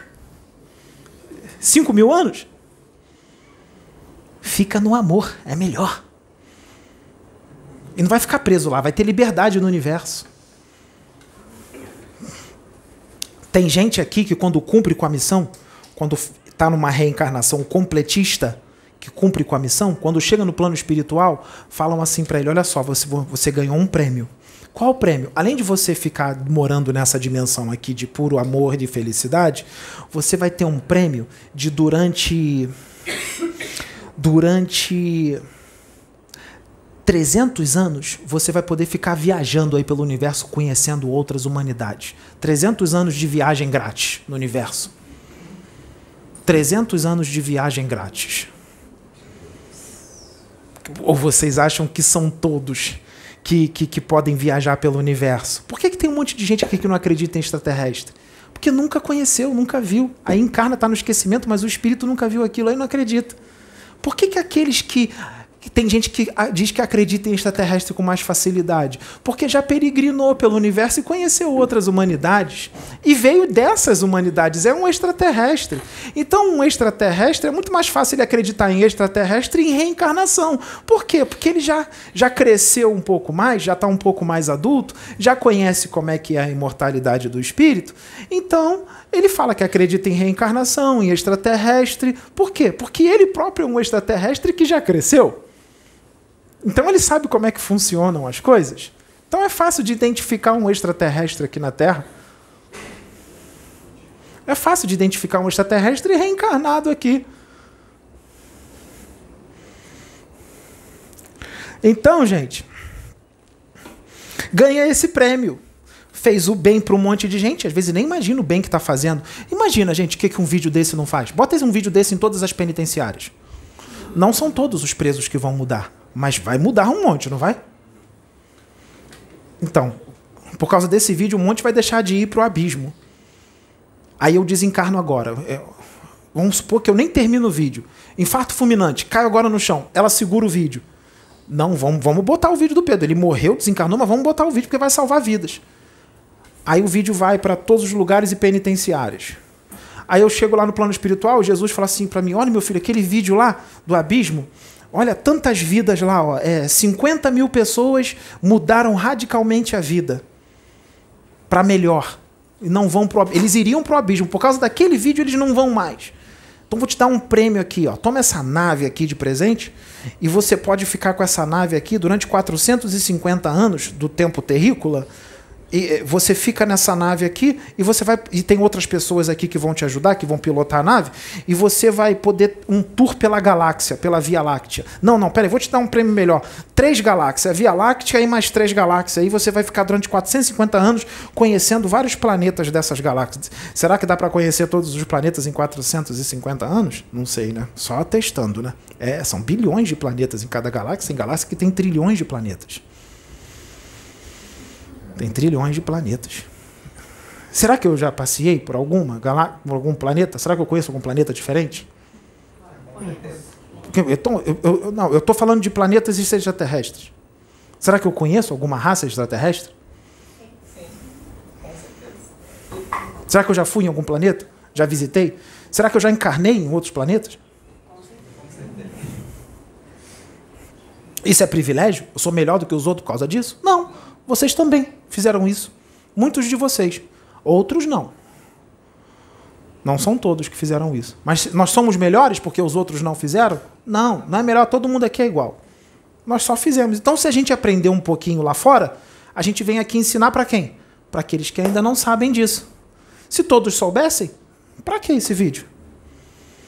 Se não tivesse gente à beira de ir lá pro abismo e virar lesma, para que esse vídeo? Se esse vídeo está sendo gravado, é porque tem um monte de gente quase virando lesma. Complicado, né? Então, o negócio aqui é seríssimo. Seríssimo. Vamos descer mais. Desce mais. Tem um espírito lá que tem não sei quantos metros de altura. Uma forma assim, fortão. Chamado de dragão. Não é o dragão número um, não. Tem outros espíritos, tá? Esse é chamado de dragão também. Aí tem um exército de seres humanos que tem só um olho aqui na, na testa. Ele não tem, não tem dois olhos. São, acho que o Marabô aqui falou de um tal de ciclope, né? Seres humanos, mais ou menos 500 seres humanos, é, servos desse dragão que está acorrentado. Ele está acorrentado. É aquele que é chamado de Satanás. É a pura expressão da maldade acorrentado, preso. Lembra que na Bíblia diz que ele ficaria preso lá durante muitos séculos e, e Deus o soltaria por um tempo? É esse. Está lá preso. E aí vem aqueles soldados, 500. Isso está no livro, tá? O abismo. Com, uma, com um olho na cabeça. Sabe onde está esses ciclopes? Vanderlei de Oliveira. Os Guardiões da Verdade. Leiam esse livro. Vanderlei de Oliveira, Os Guardiões da Verdade. Lá fala dos ciclopes. Tá lá também. Só tem um olho aqui, ó. Servos dos dragões. Fazem o mal. Tá aquele exército todo lá venerando o dragão. E aí o dragão fala, ele começa o discurso dele. Nós vamos propagar o mal. Eu vou subir na, eu vou na superfície e vou estabelecer a minha política de maldade. Todos aqueles lá que são assassinos, que são corruptos, que são orgulhosos, arrogantes, prepotentes, egoístas, são meus filhos. Olha o que, que ele fala. Todos os seres humanos que são arrogantes, prepotentes, orgulhosos, egoístas, invejosos, assassinos, corruptos, são meus filhos. Isso é o que o dragão lá fala. Aí os soldados começam a gritar: É, nós vamos vencer! Aí o Gabriel lá de cima solta um raio de luz neles. Amando de Deus. Para humilhá-los? Não. Para mostrar para eles que eles não têm poder algum sobre Deus. Não é sobre Gabriel, sobre Deus. Que Gabriel está representando Deus. Para mostrar que eles, que o mal perante o amor não é nada. Quando ele jogou a luz, todo mundo começou a berrar e correr. Ah! E o dragãozão fez assim. Só que ele, orgulhoso do jeito que ele é, arrogante, ele sabe que ele não pode contra. Depois que ele fez assim, ele já levantou, fechou os punhos, olhou para cima, porque Gabriel estava longe, e disse para ele assim: Você é muito poderoso, anjo do abismo, mas eu vou subir, nós vamos lutar. Você vê que ele sabe que ele não pode, mas ele, arrogante do jeito que ele é, ele não dá o braço a torcer. Não dá o braço a torcer. Quer ver um exemplo? Vamos supor. Eu não vou, não vou falar nome de time porque dá um problema gigantesco, né? Igual política, né? Não pode falar esquerda, não pode falar direita, diagonal esquerda, diagonal direita para baixo, diagonal esquerda para cima, diagonal direita para cima, não pode falar do embaixo, do em cima, porque dá um problema gigantesco né? Então não vou falar o nome do time, eu vou falar o time X e o time Y de futebol.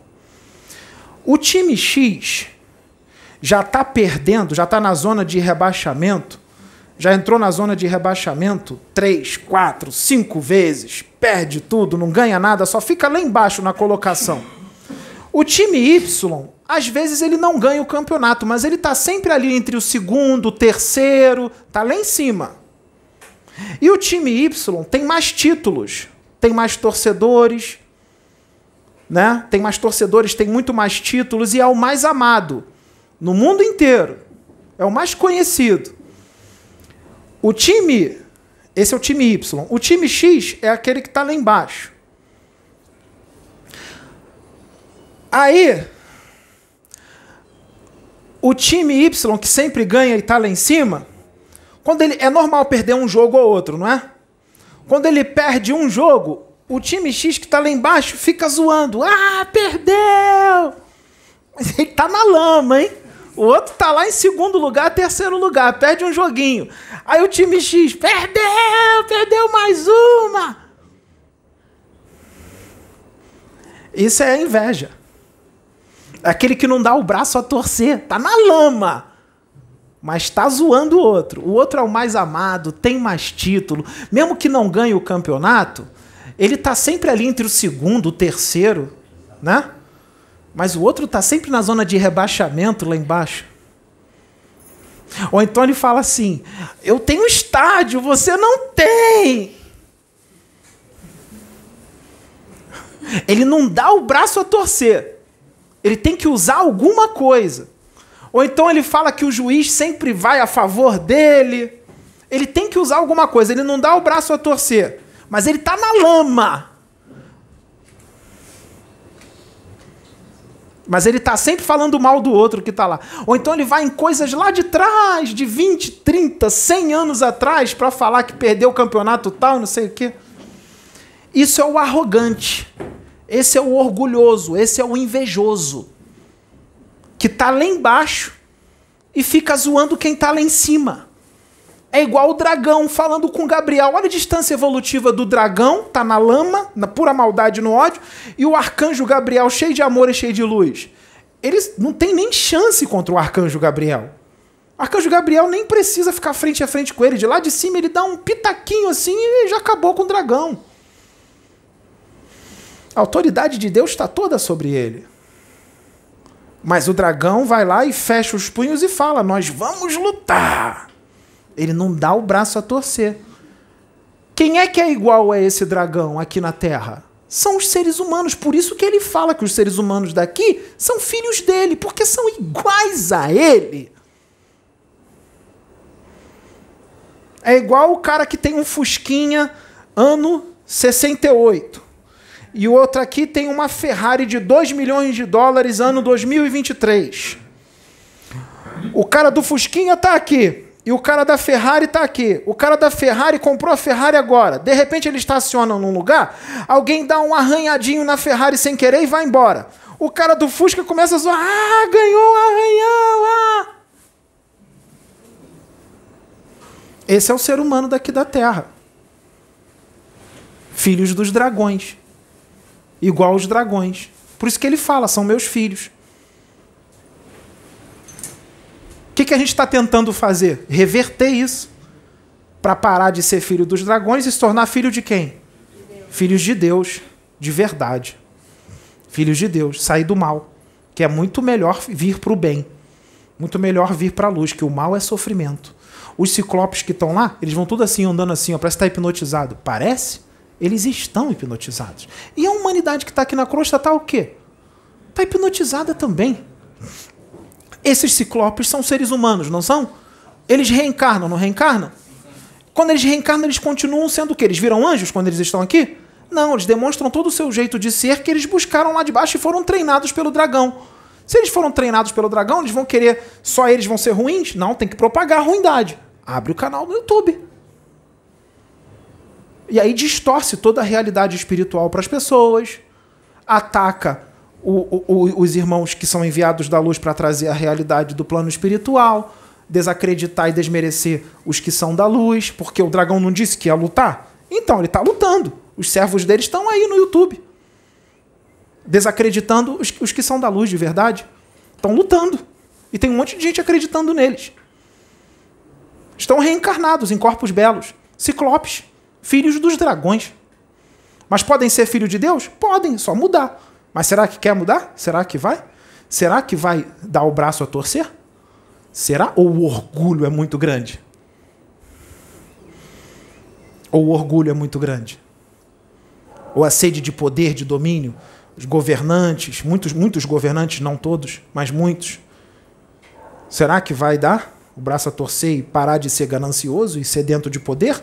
Alguns governantes? Será que vai? Será que vão seguir os conselhos que estão sendo dados aqui em outras casas que são enviados da luz também, que estão aí no YouTube? Porque tem outros enviados da luz também no YouTube. Será que vão ouvir os enviados da luz ou ouvir os das trevas? Está em sintonia com quem?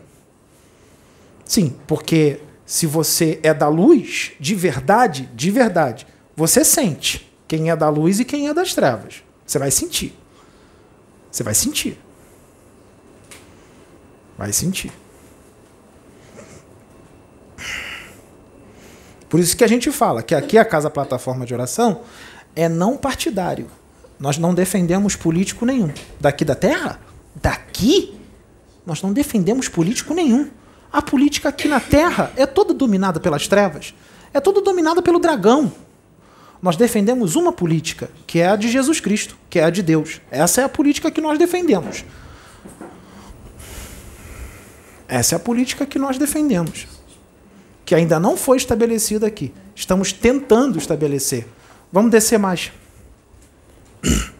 Vamos descer mais. Desceu mais. Aí viu Orcus e Ranieri viram, eu não vou falar o livro todo não, tá? O livro tá todo na minha cabeça, mas eu não vou falar ele todo, senão vai demorar muito. Desceu lá Orcus e, e, e, e Ranieri, aí viu um espírito, sabe como? Uma forma de árvore enterrado no chão, com raízes, assim, com os galhos secos, e o rosto humano. E aí? Tá bom para vocês? Mesma coisa enterrada no mal. Espíritos, vou resumir agora: espíritos em forma de pássaros, que o corpo era um lagarto e as asas de morcego. Seres humanos. Corpo de lagarto, asa de morcego. Eu, Pedro, já vi. Eu vi eu desci, me levaram lá embaixo e eu entrei numa caverna. As paredes eram toda gosmenta e eu vi uns espíritos com a cabeça de porco. E, a, e eles falavam. Eu vi os porcos e outros com forma de morcego. Eu vi uns morcegões a cara de morcego, umas asas grandonas. Vocês acham que é só mago negro, que é só quiumba, que não, tem muito mais lá embaixo, uns morcegões, assim, lá na lama debaixo da terra, na caverna, tudo escuro, no meio da lama eles se comunicando uns com os outros, eles não me viam, porque minhas vibrações estavam mais um pouquinho acima, para eles não me enxergarem. E eu fiquei ali no meio, eu estava invisível para eles, junto com os mentores. E eles ali quando eu voltei pro corpo no meio da madrugada, porque eu vi, eu vi mesmo, eu liguei para Sônia. A gente começou a fazer oração. Três horas da manhã. E a Sônia falou: Sabe o que, que é isso, Pedro? Isso tem tempo, tá? Não foi agora, não. Tem tempo. Tem mais de um ano isso, uns dois anos. A Sônia falou assim para mim: Sabe o que, que é isso aí, Pedro? São as escolhas. São as escolhas. Foi isso que ela disse. E ela tá certa. São as escolhas. Que escolhas? Escolher ser arrogante, escolher ser ganancioso, escolher ser sedento de poder, escolher ser corrupto, escolher ser ódio puro, escolher ser mal. É só vibrar no amor. Quer sair dessa? Vibra no amor. Ama todo mundo. Mas sabe o que é sentir isso? Eu queria que o Atafon não precisa aparecer. Ele ficava aqui e emanasse o amor dele para vocês, para vocês sentirem. Vai todo mundo aí cair no berreiro. Vai todo mundo aí cair no berreiro. Não vai aguentar. Ele fez isso agora lá em casa. Eu tive que me segurar para não cair no berreiro.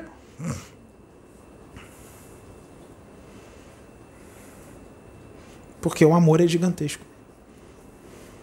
Desce mais. Aí tá Orcus e Ranieri, vai descendo. Aí vem um, uma residência, lá no inferno, uma residência. Aí abre a porta. Quem abre a porta? Atafon. O anjo tem uma casinha lá embaixo dele. Ninguém arromba, ninguém rouba a casa dele, porque eles sabem quem é o morador de lá. Eles respeitam. Os habitantes do abismo respeitam. A porta não tem chave, não. Sem chave. Bate. Atafon recebe. Na forma dele de anjo. Aí o livro descreve. O rosto angelical. Angelical, rosto lindo. Eu vi. Eu já vi. É lindíssimo mesmo. Ele não gosta que fale, mas é mesmo. Aí tá falando, é, tem outros muito maiores do que eu. Eu sei, mas é. É, é, é muita luz. Abre. E recebe orcos e Ranieri desdobrado. Sabe o que que. E aí o livro fala, que ele fala numa, com uma voz angelical e com uma suavidade, um amor gigantesco. Quando ele fala, parece que ele está cantando. Imagina, né? Imagina, hein? Não, só, só imagina. Dois segundos para imaginar. Um, dois. Com amor gigantesco. Equilibrado. Mas sabe falar grosso quando tem que falar. Ele sabe. Mas ele é puro amor. Equilibrado. Recebe. Quando vê o Ranieri, fala assim: Hum, estamos vendo que o nosso irmão está encarnado e está desfrutando das alegrias da reencarnação. Olha o que, que o Atafon fala. Está desfrutando das alegrias da reencarnação. No livro diz só isso. Não explica mais do que isso. Eu, Pedro, vou explicar para vocês que alegrias são essas. O que, que vocês acham que são essas alegrias da reencarnação? Olha, vai longe, hein? Não é tomar cachaça, fumar cigarro e entrar na promiscuidade que nem o louco, metendo louco por aí, não. Sabe quais são as alegrias da reencarnação? acordar de manhã, seja debaixo da ponte ou num palácio, e ver um céu azul. Respirar esse ar aqui, ó. Essas são as alegrias da reencarnação. Beber um copo d'água geladinha, alegrias da reencarnação. Ter esse corpo aqui, ó, duas pernas, dois braços, alegria da reencarnação. Enxergar os pássaros, os animais, poder pegar um cachorrinho na mão, um passarinho, ter outras pessoas ao seu redor para trocar ideia, abraçar, amar. Essas são as alegrias da reencarnação que ele está falando. Não a que os seres humanos aqui pensam de forma humana. São as alegrias da reencarnação, porque isso lá embaixo não tem nada disso. Eles querem reencarnar para poder ver esse céu, para poder respirar esse ar, para poder beber uma aguinha gelada. Pode falar. Não fiquem com medo de mim, não, tá, gente? É porque tem muitos aqui comigo. Eu não tô com raiva, não. Eu tô bem. Eu amo todos vocês. Fala. Um comentário em relação ao amor que você está falando. Ah. A primeira vez que eu estive aqui nesta casa, Peraí, peraí, para. Passa para ela aí. Aqui eu sou médium, eu sou diretor também. Sou diretor. Fala. a primeira vez que eu estive aqui nesta Palestrante, casa, diretor. no final da palestra, fizeram a oração e alguém me abraçou com muito amor, muito amor, que eu Hum. Sim. chorei. E você sentiu Eu senti. que o médium te abraçou com. Não foi o médium, não. Foi algum. algum Ah, um espírito? Isso. Ah, sim, sim, sim. Você Entendeu? sentiu o abraço do espírito. Eu senti Sim, alguém sim, me Isso abraçando. acontece, sim. Eu senti alguém me abraçando. e- Sim, e era sim. um amor tão grande, Sim. Uhum. tão grande, que eu chorei. Sim, é isso aí. É isso que eu tô querendo dizer.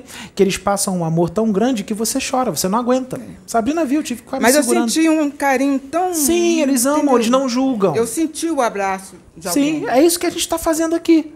Entendeu? Passando isso para eles. Só que tem gente que acha que a gente tá atacando os outros, que a gente tá julgando. Não é nada disso, gente. Pelo amor de Deus. A gente tá tentando trazer a verdade para não cair mais nessa. Era isso que eu queria comentar sobre Isso, tá não, é isso aí mesmo, tudo bem. Então, o Atafon recebe eles dois.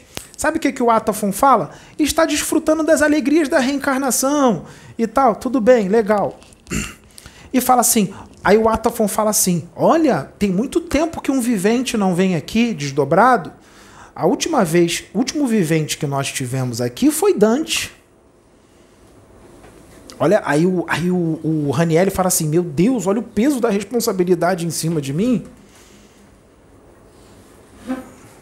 O Ranieri fala isso.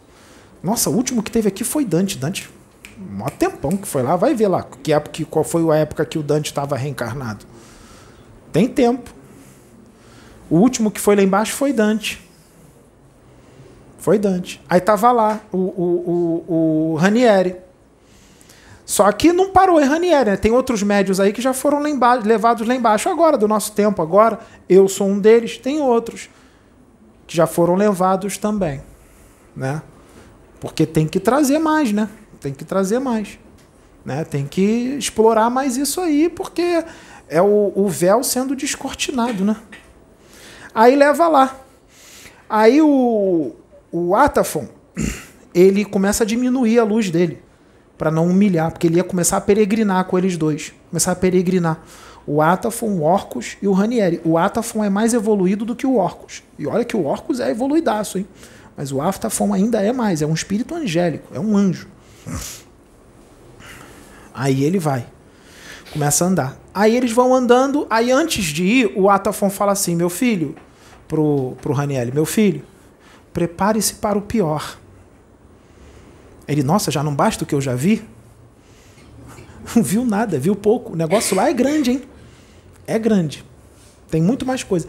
Ele fala: meu filho, prepare-se para o pior. Porque você vai ver. Aí eles, aí ele fala, mostra de longe lá. Aí o Raniel fala: "O que, que é isso, Atafon?" Aí o Atafon fala: são prédios. Prédios. Prédios aonde? No abismo. Prédios feitos de matéria astral. Não é isso aqui não, ó. tijolo não. Feito de matéria astral. Prédios. Lá tem o quê? Espíritos. É uma cidadela, uma cidade. Aí vai andando. Vai andando. Antes de entrar, vem um anãozinho. Vem um anãozinho na direção deles. Um anãozinho com aparência diabólica, também com um olho só na testa. Um anãozinho com dois moles de chave na mão, um mole de chave comprido na mão. Aí o Ranieri dá um berro, ah, porque o anãozinho era diabólico. Aí o Atafon vai, bota a mão nele, calma e tal, dá uma acalmada nele.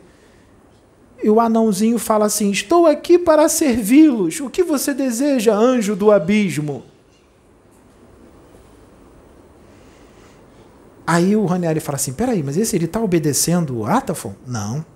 Sabe quem o anãozinho está obedecendo? O dragão. Porque é ordem de Deus que o anãozinho leve eles, que o anãozinho conhece aquilo lá embaixo bem. Então Deus, por isso que fala, quando Deus manda, até o diabo obedece e baixa a cabeça, é ordem de Deus. Aí a ordem vem de Deus, passa por Gabriel, de Gabriel vai para o dragão, e o dragão fala para o anãozinho: vai lá e acompanha os servos do cordeiro. Os servos do cordeiro. Então o anãozinho não está obedecendo o Atafon, está obedecendo às ordens do dragão, que é o único que ele obedece. Por isso que manda um dragão ordenar, porque se o Atafon ordenar, ele não vai querer fazer. Ele, ele respeita o Atafon, mas ele obedece o dragão. Mas é claro, o Atafon tem autoridade. Se ele usar a autoridade de Deus, o anão vai ter que fazer.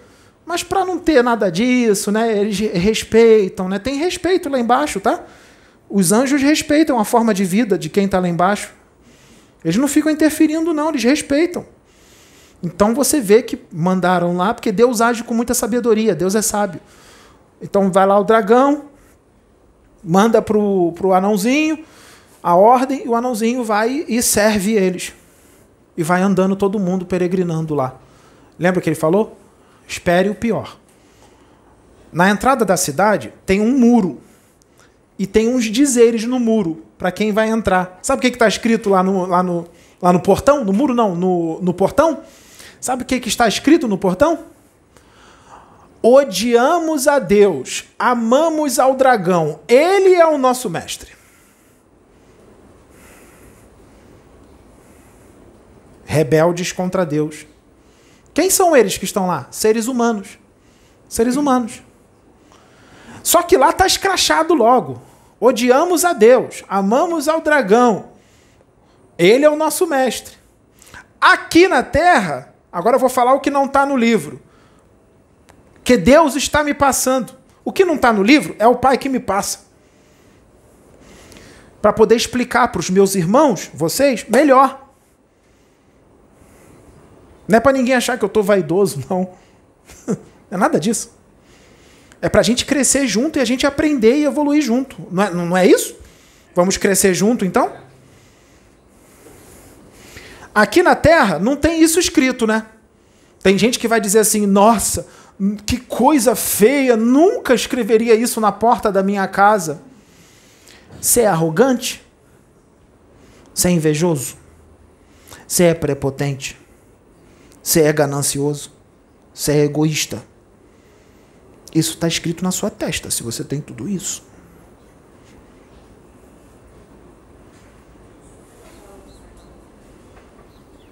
Quando você está é, cheio de paixões, cheio de ódio, cheio de prepotência, cheio de arrogância, está escrito na sua testa assim: odeio a Deus, amo ao dragão, ele é o meu mestre. Isso está escrito na sua testa quando você é arrogante, prepotente, invejoso, ódio puro, tenta difamar, caluniar é, é, é, enviados da luz que estão aqui na carne para esclarecer os irmãos.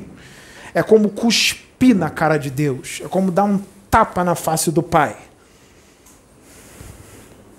Quando você faz a sua vontade e não a de Deus, é isso também que está escrito em você, está escrito aqui no teu peito. Odeio a Deus, amo ao dragão. Por quê? Você não faz a vontade de Deus, você faz a sua vontade. Deus que se dane. Eu vou fazer a minha vontade. Está escrito isso na sua testa. Você merece entrar nessa cidadela. Você é habitante de lá. Porque quem está lá são seres humanos. Aí eles entram na cidadela. Entra na cidadela. Aí vem a primeira casa. Tem a casinha, tem casa, não é só prédio, tem casa também. Aí tem uma mulher na casa. Uma mulher com uma aparência horripilante, descarnada, toda em carne viva, com uma aparência horrível. Aí o Ranieri entra no berreiro de novo, dá um grito, porque leva um susto. Sabe quem é a mulher? A mulher de César.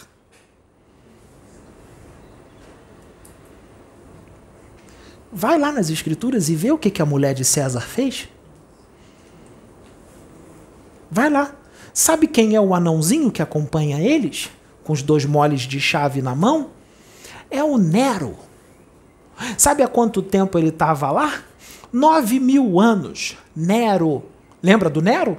Alguém já ouviu falar no circo de Nero?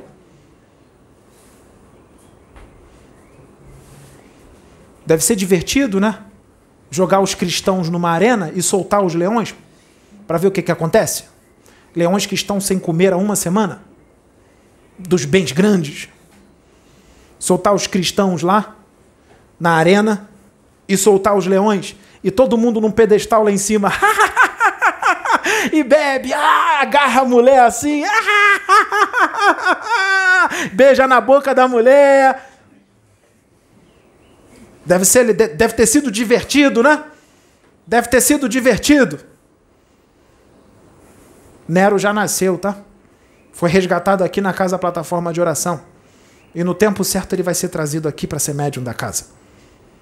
E eu e a Sabrina vamos recebê-lo. Ele foi resgatado aqui.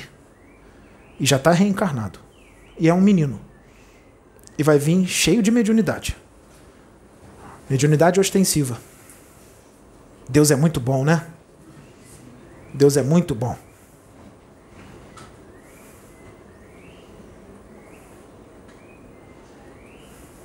Deve ser legal debochar de Jesus quando ele está sendo espancado? Alguém viu aqui o filme Paixão de Cristo? Tem uma corda aí? Uma madeira, sei lá. Só para representar. Não, me dá aqui. Imagine isso aqui. Não, porque o ser humano ele é visual. Não adianta falar, não. Isso aqui é a corda. Tem uma bola aqui na ponta cheia de espinho. Lembra dos soldados? Paixão de Cristo? Vira as costas.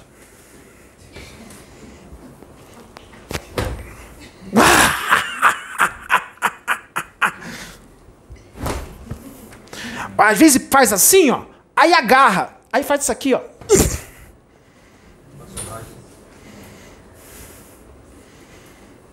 Fizeram isso no mestre. Fizeram isso num anjo encarnado porque não acreditaram que ele era um anjo.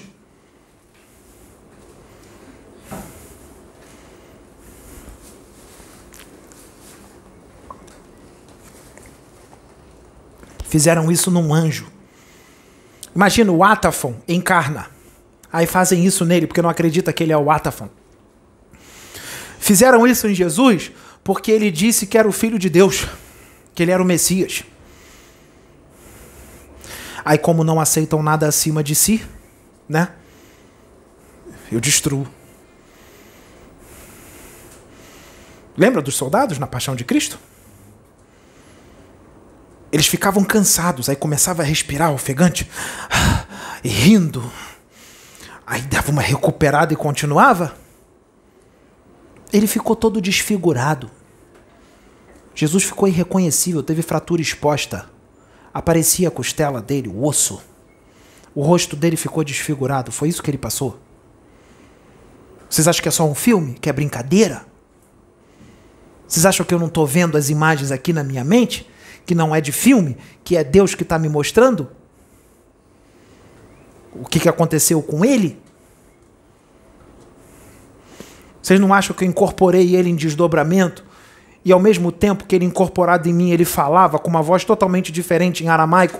Eu não via as cenas dele sendo torturado e todo ensanguentado? Eu vi isso em desdobramento agora. Como se eu estivesse passando por aquilo, porque ele incorporou em mim por completo, em desdobramento, e eu vi tudo como se eu estivesse com os olhos dele. Eu, Pedro,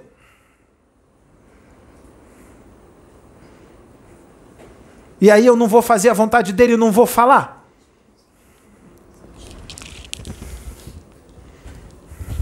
Deixa eu só falar algo, gente.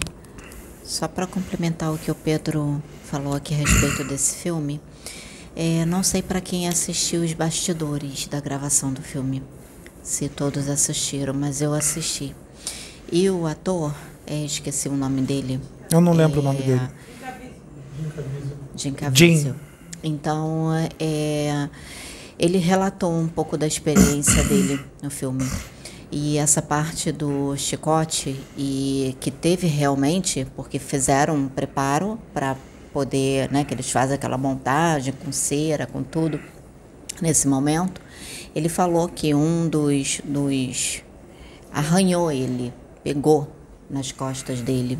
Ele deslocou o ombro no no filme? No filme, é. Ele deslocou, deslocou o ombro, ele teve deslocamento e mesmo assim ele não parou. Ele continuou, ele querendo gravar, ele fez o deslocamento no, do ombro na hora de, de carregar a cruz. A cruz não foi, a madeira não foi uh, espuma, foi realmente madeira pesada. Ele quis vivenciar isso, ele quis viver todo o processo que Jesus passou, todo aquele momento que Jesus passou ele pediu isso, ele quis isso para poder passar realmente para as pessoas esse momento da crucificação de Jesus. Então, eu só queria falar isso porque eu assisti. Quem quiser, procura no YouTube lá os bastidores, os relatos dele, vocês vão ver. Isso que o Pedro está falando, ele pôde sentir um pouquinho disso no filme que ele, que, que ele gravou. Obrigado, Sabrina. Gente, é, o Atafon acabou de me pedir para fazer um negócio. Não, porque os, os, nossos irmãos encarnados, não todos, mas muitos, eles são muito evoluídos. Então a gente tem que fazer. Estão me orientando a fazer uma coisa. Bota a mão aqui, Marla. Esse foi o casaco que eu usei, não foi? Isso aqui é o quê? É pano? Tem alguma outra coisa dura aqui, alguma coisa? Não. Quando eu encostei isso aqui nas suas costas, nem encostou direito, né? Eu fiz a distância. Doeu? Machucou alguma coisa? Daqui. Não, microfone. Machucou você alguma coisa? É, pelo, pelo que encostou, senti um pouquinho. Sentiu o quê? Ah, esbarrou, mas não foi nada. Mas não machucou? Não, claro que não. Não, tô perguntando se você tá dizendo que sentiu encostar em você. Sim, senti encostar. Mas não machucou. Não, não. Então, isso que eu tô perguntando, porque eu fiz a distância. Não. Só passou assim até de leve, né? Sim. Nem, nem encostou. Não, machucou nada não. Machucou alguma coisa? Hipótese alguma. Ah, tá. Tá bom. Não, Só porque. tecido. Só Vocês entenderam? Os servos dos dragões reencarnados. Vamos cortar aqui o pedaço desse vídeo para os nossos estudos, né? De fascinação. Vamos cortar aqui um pedaço de um áudio para os nossos estudos, né? Esses são os servos dos dragões reencarnados, com corpos belos, com quadros meus na parede de casa, quadros meus de outra reencarnação, que me idolatraram antes e hoje me odeiam, porque eu não estou com a mesma aparência.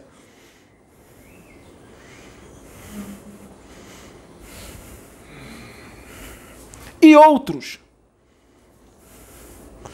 Gente, para quem não está entendendo como eu falo, é porque as pessoas que assistem esses vídeos são mais espíritas, umbandistas e universalistas. Tem alguns evangélicos. Mas eu estou falando assim, o evangélico que estuda mesmo. Pergunta para um evangélico que estuda como é que os profetas antigos exortavam. A Sônia não está aí, não? Procura ela para mim, por favor. Como é que os profetas antigos exortavam? Vai lá em Nilópolis.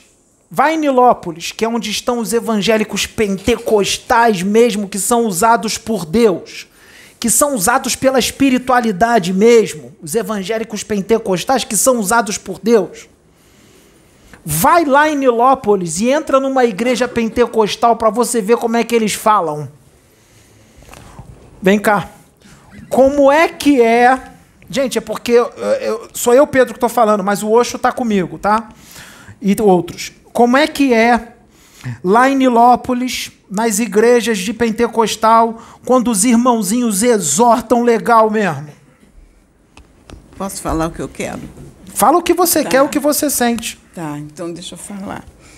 É, quando tem exortação, é, eu já assisti muitas vezes até aqui dentro, quando vem o, o mentor e diz assim: quem é Deus? Você ou eu? O que, que eu falei no início do vídeo? Sempre chama Eu atenção assim dessa forma. Mas a gente tem que ver também o seguinte, quando a gente vai avaliar, que hoje eu estava pensando nisso. Uhum. Posso trazer? Nós dois. Tá. Eu então, e você. Vamos lá. Porque Vai. diz que meu espírito é masculino, eu estou no corpo de mulher. Sim, Ah. O espírito não tem sexo, mas a, a aparência do espírito Ah, dela é é. a aparência masculina. Masculino. Tá. Estou no corpo de mulher. Ela reencarnou como homem, muito mais como homem do que como mulher. Isso. nessa encarnação foi, necessita foi necessidade que ela viesse como mulher. É, então, o que, que eu vejo? Quando eu estudo a Bíblia, eu vejo que tem muitas coisas Garotinho inseridas- bonito. É, muitas coisas inseridas na Bíblia que é cultura. É cultura da época e é postura, porque naquela época a gente tinha uma sociedade que era patriarcal e machista. Continua sendo é, é. machista. O homem predomina. Então, a gente vê, é, e a gente tem, a gente traz isso ainda hoje, dentro das igrejas, dos centros, de todo local religioso, tem uma cultura machista. Concorda? Sim, sim. Tem uma cultura machista, porque a gente põe o predomínio com o homem. Mas eu posso falar porque eu reencarnei muito como homem. Hoje eu estou como mulher. Então eu estou trazendo as duas vertentes. Aí é, a gente faz uma, uma explanação e a gente fica presa àquela cultura do passado. E isso traz para a igreja também. Né? Então, eu estou falando da exortação até para que todos pensem dentro das igrejas, porque a gente acaba diminuindo a mulher. Dentro da igreja, o papel da mulher é diminuído, bota a mulher no papel muito secundário. Verdade. Por causa da cultura do passado. Inclusive, a gente até fala, da- colocando, a gente é, diminui a mulher, né? enaltece o homem e diminui a mulher. Vem aqui. Pode falar. né? Enaltece o homem e diminui a mulher. Então, isso tem que ter um equilíbrio dentro das igrejas, vou porque isso de você. acaba trazendo problemas dentro dos locais, dentro da igreja, dentro dos centros. Acaba trazendo essa, essa divisão. Né? É por isso que também tem muita exortação. Porque a gente tem que pensar, porque nós somos todos iguais. Como é que você foi usada pra mim lá embaixo, na mesa? É Naquele fui dia. Gente, eu, eu posso trazer o contexto histórico Traz sem o- entrar muito em detalhe. Sem entrar em detalhe, mas traz o Tá. contexto. Então, é, eles queriam que eu entregasse um recado para o Pedro que eu não queria Foi no entregar. início, sabe? Eu não queria entregar o recado. Duro. E estava incômodo para entregar. Entrega. E eu falei, não, não vou entregar. Ainda mais que eu não tinha informações sobre o assunto de forma clara. É, eles me incomodavam, mas eu não tinha informação. Aí eu falei, não vou entregar. Aí terminou o trabalho espiritual, eu não entreguei. De repente veio uma força em mim. Mas veio assim, ó, vup, que eu, eu me transformei. Eu parecia Ela que não eu tava conseguiu brigando, segurar. Não consegui segurar a força que veio. Aí Fala a forma que você falou, o tom Tá. de voz. disse assim, Deus diz assim, eu não levanto criança, levanto homem. Pode levanto falar. homens para fazer minha obra, não levanto criança. Porque eu tava meio nem lá nem cá, sabe? Então, cham- falou Tava duro difícil e largar disse, aquele está harém na todo." hora, está no momento de crescer, deixar de ser criança, se tornar homem. Aí depois eu, me, me levou dali e fui atrás da Sabrina, agarrei a Sabrina assim e, E fa- falou eu assim lembro o para que você Sabrina. falou. Falou assim para Sabrina: nem a meu filho eu poupei, Para. não vai ser diferente. Para. Nem a meu filho eu poupei. De quem que ele estava falando? De Jesus. Então quem foi que falou através dela? Então Deus não pode canalizar? Falar através de um filho? Não foi espírito, não. Ah, não. Peraí. Foi um espírito iluminado, passou a, a energia, a, a- a radiação mental dele para outro menos. Fica aqui, para outro menos, depois para outra, aí depois que veio na Sônia. Não, foi o pai, foi a fonte criadora que falou através dela, usando ela para mim, porque o que ele tinha que fazer através de mim era muito importante, muito sério. E não estava mais tendo tempo para brincadeira. Fala.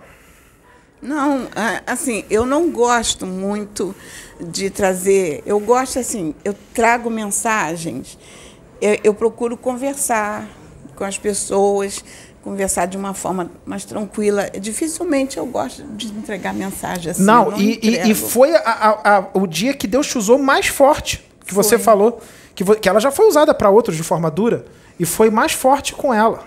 Porque o que tinha que ser feito é muito sério, gente. Olha aqui a casa lotada. São vidas. Eu não podia mais ficar pensando só em mim. Eu tinha que pensar nos outros. Eu estava no esquecimento da encarnação. E, Ah, o que você fez passou naquela encarnação foi programação, estava na programação. Eu poderia nascer como filho dela. Se eu nascesse como filho dela, eu seria é, é, já educado na religião desde criança, mas não era na programação. Por que, que tão, tinha que passar pelo mundão tal? Para causar mais impacto, para mostrar que dá para vencer, para mostrar você que tá aí na noitada pegando geral, usando droga, bebendo, fumando. Eu não usei droga não, só bebia cerveja, caipirinha, mas eu tinha muitos amigos que usavam. Eu não tenho nada contra, mas eu não gosto, não gostava. Eu só gostava de beber cerveja, caipirinha, mas eu vi muitos. Tá para mostrar que é possível. Ah, mas eu, eu tenho 10 namoradas, eu tenho é, é, é, 20 namoradas. Eu conheci a Sabrina no ano de 2017, em abril. Eu já tinha me deitado com 129 mulheres. Só em 2017. Você tem 20 namoradas? Foram 129 só em 2017, que eu contava. Então, é para mostrar que é possível. Meu Tinder bombava. Noitada e tudo mais. Daqui. Você veio de que religião? Evangélica. Qual linha? Do reteté mesmo. Do reteté. Ou seja, pentecostal. Não, porque tem muitos dos nossos irmãos espíritas que tem que entrar na igreja evangélica pentecostal. Porque lá eles têm muito mais fé em Deus. O que os nossos irmãos espíritas falam que é impossível, na igreja evangélica é totalmente possível, porque Jesus canaliza com todo mundo lá. Jesus canaliza não é só comigo, não. Jesus canaliza com o pastor lá, aqueles que estão na posição mesmo, e fala na, na, linguagem deles, porque Jesus usa os conhecimentos que tem no arcabouço mental deles, que é de Bíblia, e o jeito deles de falar. O jeito deles de falar. Né? Eis que eu falo assim contigo, meu filho. E, e, e, vai falando daquele jeito pentecostal, daquele jeito de Bíblia. Mas não tem problema. O que importa para ele é todo mundo ali ficar no amor, na fraternidade. É isso que ele quer. Entendeu? Ah, eles não acreditam em universo e reencarnação, não tem problema. Eles só em tirar os caras do crime, do tráfico, da bebida, das drogas e tratar todo mundo com amor, com fraternidade, eles doam cesta básica, faz caridade, já tá lindo. Tá maravilhoso. Tá? Então você vem de lá e você sempre teve a mediunidade. Você quando participava lá caía no chão, uhum. aquela coisa toda, eles não entendiam. Achavam incorporava que... caboclo, incorporava Exu, era... e eles nem imaginavam quem era. Achavam que era demônio. Achava que era demônio. Entendeu? Então, porque ela tinha que passar por lá primeiro, para depois ela foi ser trazida para cá. Isso é com todos? Não, tem gente que vai ter que ficar naquela religião até o final da encarnação. Que ele, ele é aquela religião para ele nessa encarnação. Ela não, ela teve que passar por lá e depois veio para cá. Sempre tem uma programação diferente e tal, tem os planejamentos.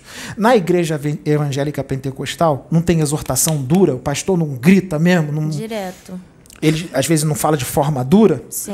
E, e, e, o pior, ele fala às vezes com a pessoa na plateia, assim, na frente de todo mundo, né? Doa quem doer. Doa quem doer. Na plateia, fala assim: ó, você é isso, isso, isso, e na frente de todo mundo. Aqui a gente está sendo brando. Que eu me seguro, né? eu me seguro. Muitas das vezes já aconteceu, já presenciei de da plateia também envergonhar os que estão. Só botar para cima. O importante é o do vídeo, eles estão ouvindo, vai. Vai. Pronto. Muitas das vezes é, eu já presenciei da plateia Deus usar quem estava na plateia para exortar quem estava no púlpito. Acontece, hum. acontece muito isso, principalmente hum. dentro das igrejas. Essa dói, hein? Mas tem que tomar cuidado com uma outra coisa alguém da plateia pode ser usado também por um espírito das trevas. Verdade. Aí tem um outro problema também.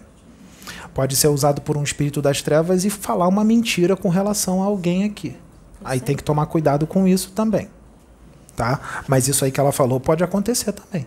De alguém na plateia ser usado por um espírito de luz e exortar alguém que está aqui. Só que tem que tomar cuidado com uma coisa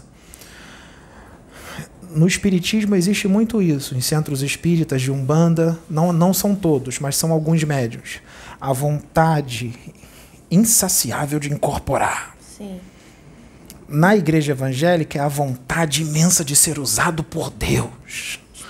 Que quando ele é usado pelo Espírito Santo do Senhor, ele sai da igreja todo feliz, ai, todo contente, porque foi usado pelo Espírito Santo de Deus. Mesma coisa é dentro dos centros espíritas, do centro de Umbanda. Todo feliz saiu do centro de Umbanda que foi usado pelo Preto Velho, pelo Exu, né? E do centro espírita, ai, Bezerra incorporou em mim. Ai, aquela vontade imensa de incorporar. Cuidado, cuidado. Isso é maturidade mediúnica. Na verdade, isso é imaturidade. Porque essa vontade imensurável de incorporar pode dar entrada para quiumba, para espírito obsessor se fazer passar pelo mentor ou pelo Espírito Santo de Deus. Ou não entra espírito nenhum. O próprio médium se diz usar pelo Espírito Santo de Deus, ele está dando profetada. O que é profetada? Não tem profecia nenhuma. É o médium falando dele mesmo. Tem que tomar cuidado com isso. Quando a espiritualidade aqui não me usa, eu fico quietinho na minha. Eu falo logo, gente, não estou incorporado não, hein? Eu que estou falando, Pedro, aqui, com relação ao negócio que eu estudei, uma experiência que eu tive, beleza. Tem que ter maturidade, gente. Porque se ficar com a vontade insaciável de incorporar que tudo é espírito, que tem que vir espírito, ferrou. Vai entrar no animismo forte, vai entrar quiumba, aí ferra com tudo. Por que, que a gente está dando essa palestra aqui? Eu programei? De jeito nenhum. Eles só me incomodaram ontem, sábado. Pega o livro Abismo. Eu falei, vou ler de novo Abismo? Claro, tem tempo que você leu, a gente esquece. Para ficar bem fresquinho na tua mente. Pega lá. Eu nem li o livro todo, não deu tempo. Pega lá o livro Abismo. Leu, li. Aí eu li um pedacinho ontem e um pedacinho hoje. Quando eu terminei de ler o livro, dei uma descansada, o anjo aparece, bum, na minha frente, o Atafon. E aí me passou tudo que, que seria feito. Aí é direção da espiritualidade. Aí é direção. Porque hoje aqui eu ia falar outro assunto, mas a direção foi essa. Aí a espiritualidade vai usar. Como eu disse, eu não estou sozinho. Vocês já viram o meu jeito de falar, né? Tá parecido com de quem? É. O Osho está aqui, porque ele trabalha muito comigo. Isso é canalização. Isso é canalização. Eu posso falar como eu mesmo e posso falar eu, Osho. Posso falar isso. É normal, é isso, é consciente. Esse é o trabalho, a incorporação. Canalização é anímico-mediúnica. Tem que tomar cuidado com o quê? O meu animismo não subir muito. Eu tenho que ficar ali no equilíbrio. Mas também eu tenho que dar uma seguradinha nele. Porque se deixar ele falar tudo o que ele quer, complicado. Tá entendendo?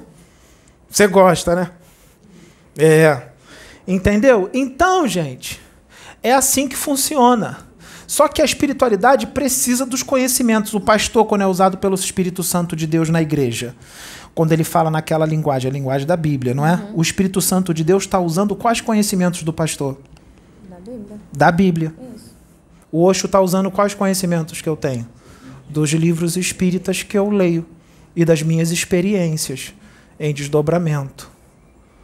É assim que funciona. Não tem mágica. Não tem mágica. Tá? E nós erramos. Quando eu falei ali os avatares que são enviados, eu estou dando uma mensagem para os avatares enviados? Estou.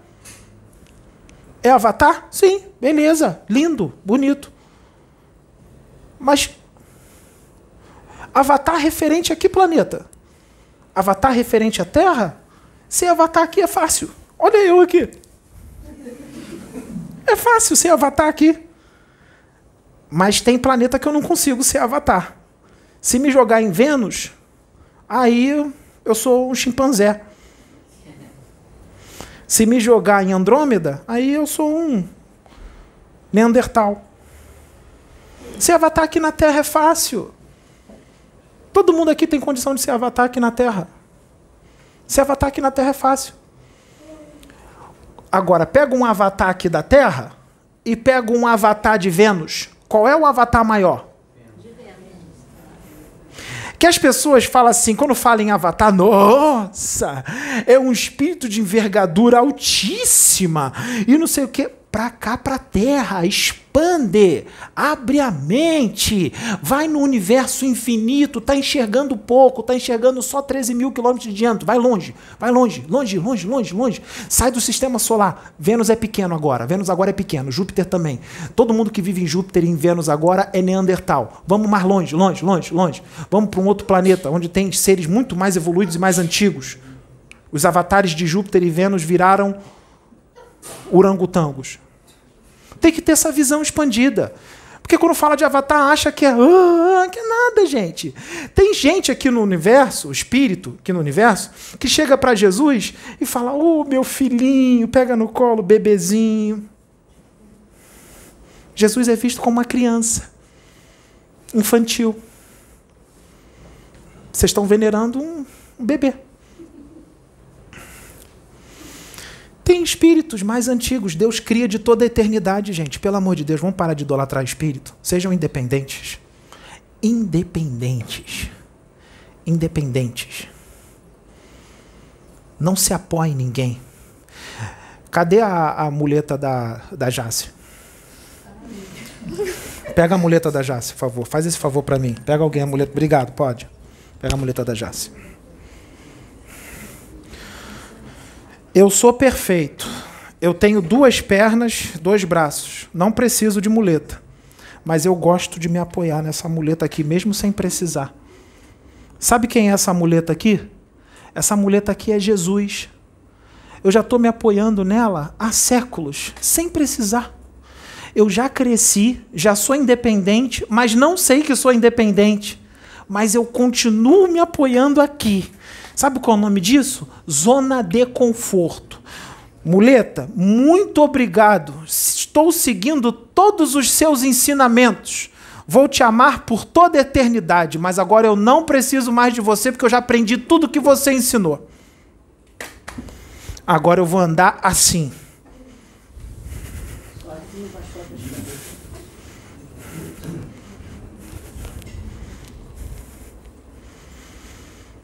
Jesus não quer mais ser muleta. Jesus não quer mais ser idolatrado. E ele está aqui. Mas ele canaliza comigo? Sim. Eu pego ele como muleta? Não. Jesus é meu parceiro de trabalho. É meu amigo. É meu irmão antes de ser meu pai. Ele está rindo agora. Está adorando. Ele está aqui. Como? Ele se mostra de várias formas. Ele está se mostrando daquela forma de um moleque de 23 anos. De calça jeans e blusa. E rindo.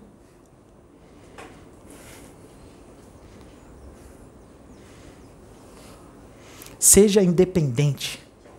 Seja você o seu mestre. Não seja, não pegue mestres como muleta. Diga, eu sou mestre.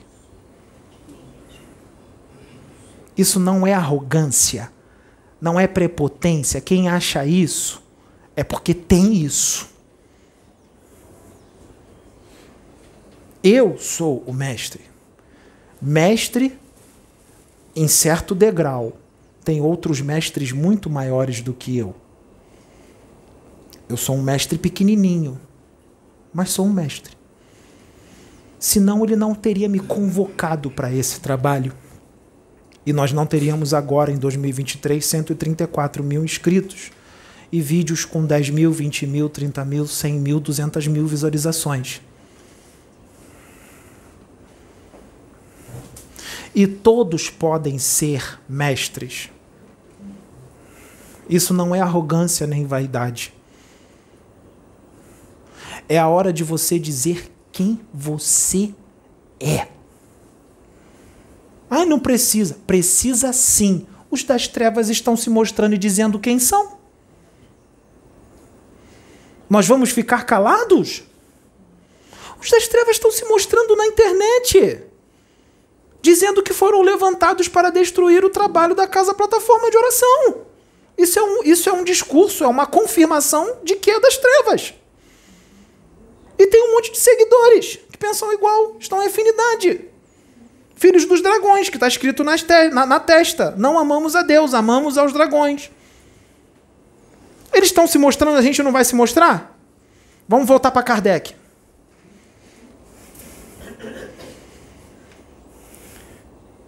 Por que é que os, bons, os maus se sobrepõem aos bons? Os maus são intrigantes e audaciosos. Os bons são tímidos. Quando eles forem intrigantes e audaciosos também, preponderarão.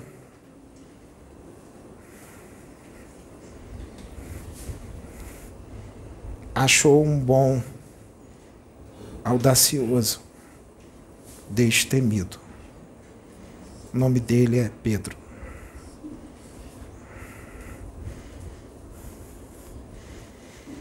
Se nós tivéssemos mais 15 assim, mais 15, só 15, bota um em cada estado no Brasil, a gente vai para a regeneração mais rápido. Alguém com amor pelo que faz. Né? E tá vindo rápido. Antigamente era no gato pingado. Bota o Gandhi aqui, bota o Martin Luther King aqui, né? Bota o Allan Kardec aqui. Gato pingado. Agora tá vindo um monte. E eles vão se mostrar. Vão se mostrar. E são a reencarnação desses que estão vindo. Vão se mostrar. Mas não podem dizer quem são, hein? Se Sócrates voltar, não pode dizer. O rapazinho de 20 anos que aparecer aqui não pode falar. Sou a reencarnação de Sócrates. O rapazinho de 18 anos aqui não pode falar. Sou a reencarnação de Platão. De jeito nenhum. Ou então, se tiver medo do homem, não vai falar, não vai se expor. Mas se for destemido, audacioso e nem se importa com que australopitecos de planetas primitivos de periferias da galáxia falam, porque não sabem nada, aí se mostra e fala quem é.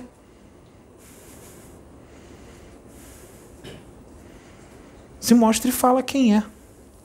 Porque está na hora de crescer, gente. Acabou engatinhar. Já tivemos religião por muito tempo. É lindo, maravilhoso. Todas são lindas.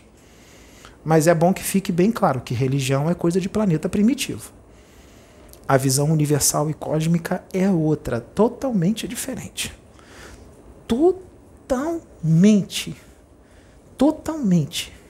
Quem tem visão religiosa ainda fala Jesus, Inhê, e Bezerra, e Chico. Não.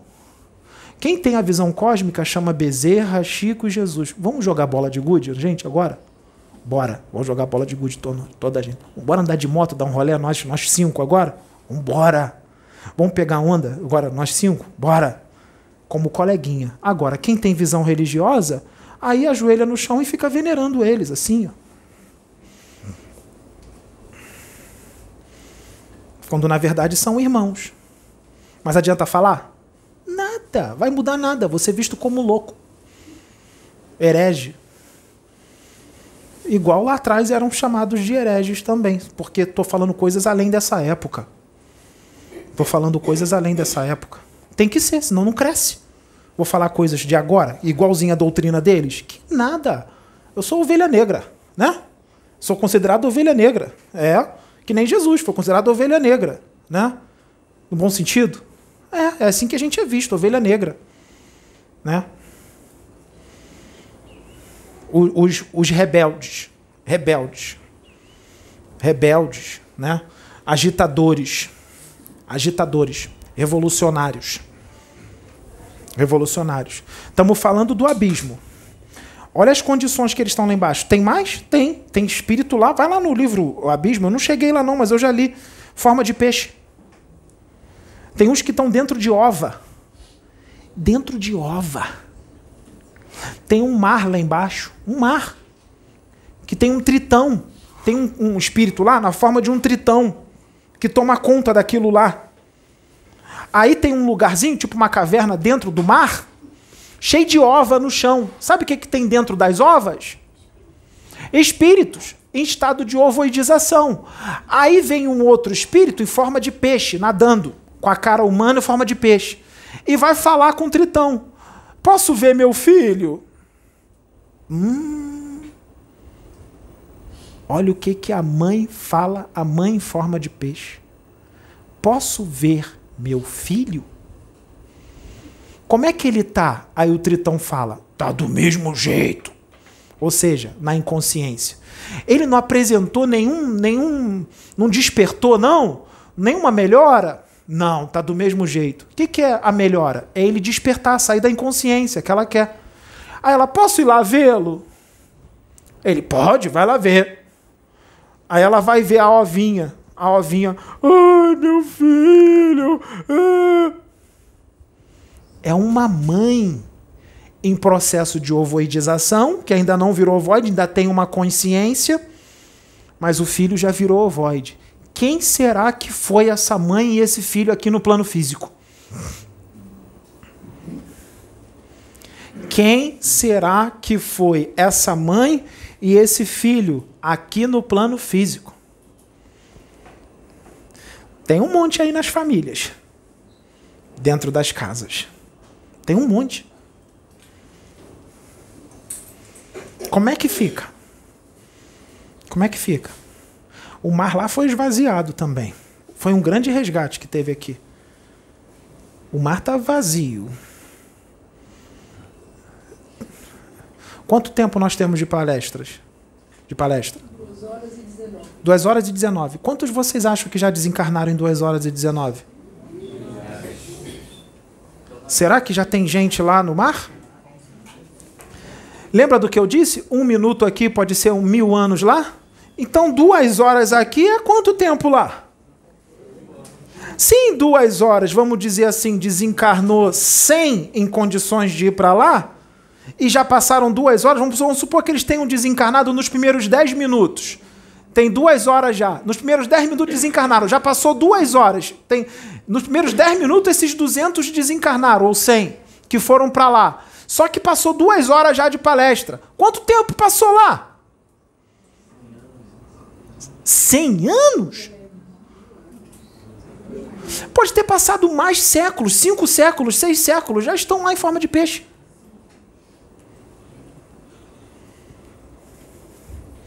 E aí?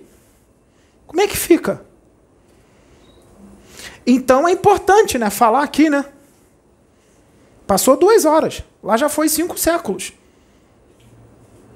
Já estão lá cinco séculos. E aí? Desencarnou agora. Ainda nem foi enterrado. Tem duas horas que desencarnou. Nem velado foi ainda. O corpo está em casa. Ou na rua. Ou na rua, ou em casa. Tá lá o corpo. Acabou de desencarnar. O corpo ainda está até meio que fresco ainda. Já está lá cinco séculos. O espírito. Entenderam agora? Como é que é o negócio? Falaram para a Sônia, ó, quando você desencarnar, você tem créditos. Você vai ficar aqui no plano espiritual pelo menos 800 anos sem reencarnar. Falaram para a Sônia. No plano espiritual superior, ela vai ficar 800 anos sem reencarnar. Imaginem 800 anos no reino do Cristo. Um minuto lá já é estrondosa felicidade. É inenarrável. Tu imagina ela lá há 800 anos lá. Só que aqui vai ter passado quanto? Aqui vai ter passado 50 anos, 60 anos, 80, aí ela reencarna. Só que lá ela ficou 800. Lá ela ficou 800. No reino do Cristo. Não foi na colônia Nosso Lar, não. Nem na Grande Coração e nem na Aruanda e nem na Vitória Régia.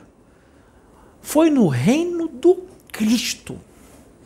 É muito mais. É muito mais. Já viram já nos livros, nos livros de Francisco Cândido Xavier? De repente recebemos a visita de espíritos iluminados na colônia Nosso Lar. Alguém já leu? Desceram espíritos iluminados. No filme tem. Que quando estava tendo guerra, estava tendo lá, eu não sei se era a primeira guerra ou a segunda guerra. É, era a primeira ou a segunda? Era a segunda, a segunda guerra. Aí os espíritos evoluídos desceram na colônia Nosso Lar. Lembra do filme? Desceram com trombetas assim, todo mundo descendo. Quem vocês acham que são esses espíritos? Vem de lá, do reino do Cristo. Eu já ouvi trombetas. Eu viajei. No início do meu namoro com a Sabrina, a gente foi na casa de praia da Sônia passar o carnaval lá. Tranquilo, carnaval tranquilo. Nossa, que diferença, hein? Hã? Larga jurerê. Um carnaval tranquilo na praia com a namorada. Foi lá, no carnaval. Aí eu tô lá na casa. De repente, eu tive mais experiências lá. Foi no início. Foi no primeiro ano de namoro meu com ela. No início. Aí eu tô lá na casa e de repente eu ouço uma trombeta assim. Eu falo, que isso? Aí Sabrina, Sabrina, que trombeta foi essa? Aí a Sabrina, não ouvi nada, Pedro.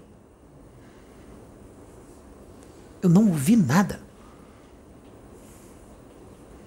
E a trombeta tocou de novo. Eu falei, agora você ouviu. Não, não ouvi nada. Aí ela falou, Pedro, é espiritual. E aí eu vi os anjos tocando a trombeta na minha mente.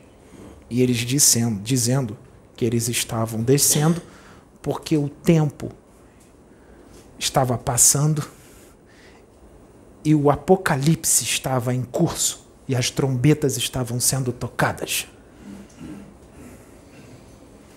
Tá bom para vocês? Tá em curso. A transição planetária, que é o apocalipse. Aí tem gente que diz que apocalipse não existe.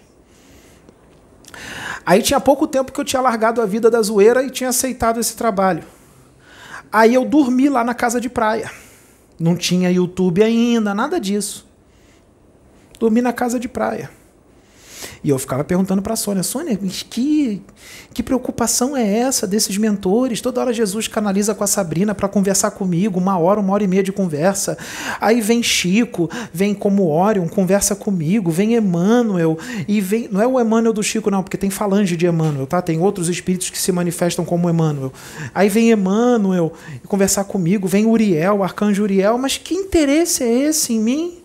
Eu sou uma pessoa comum, normal, vim fazer o quê? Quem tem, não tem outra pessoa para ficar no meu lugar, não?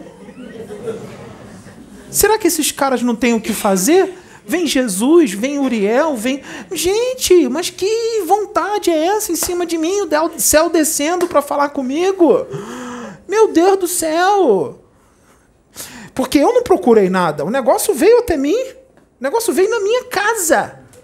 Eu não fui procurar título de pastor é, porque eu cheguei pro Uriel e falei assim: se você, na primeira conversa, se você acha que eu vou ser pastor, pode parar. Eu, eu falando isso para um arcanjo. O arcanjo canalizado com a Sabrina. Eu falei, e eu falando de igual para igual, quer dizer, o meu espírito ali já se manifestando e olhando para ele como irmão, sem ficar venerando, idolatrando. E eu nem sabia como é que eu estava agindo, mas estava agindo, já era natural, já ia.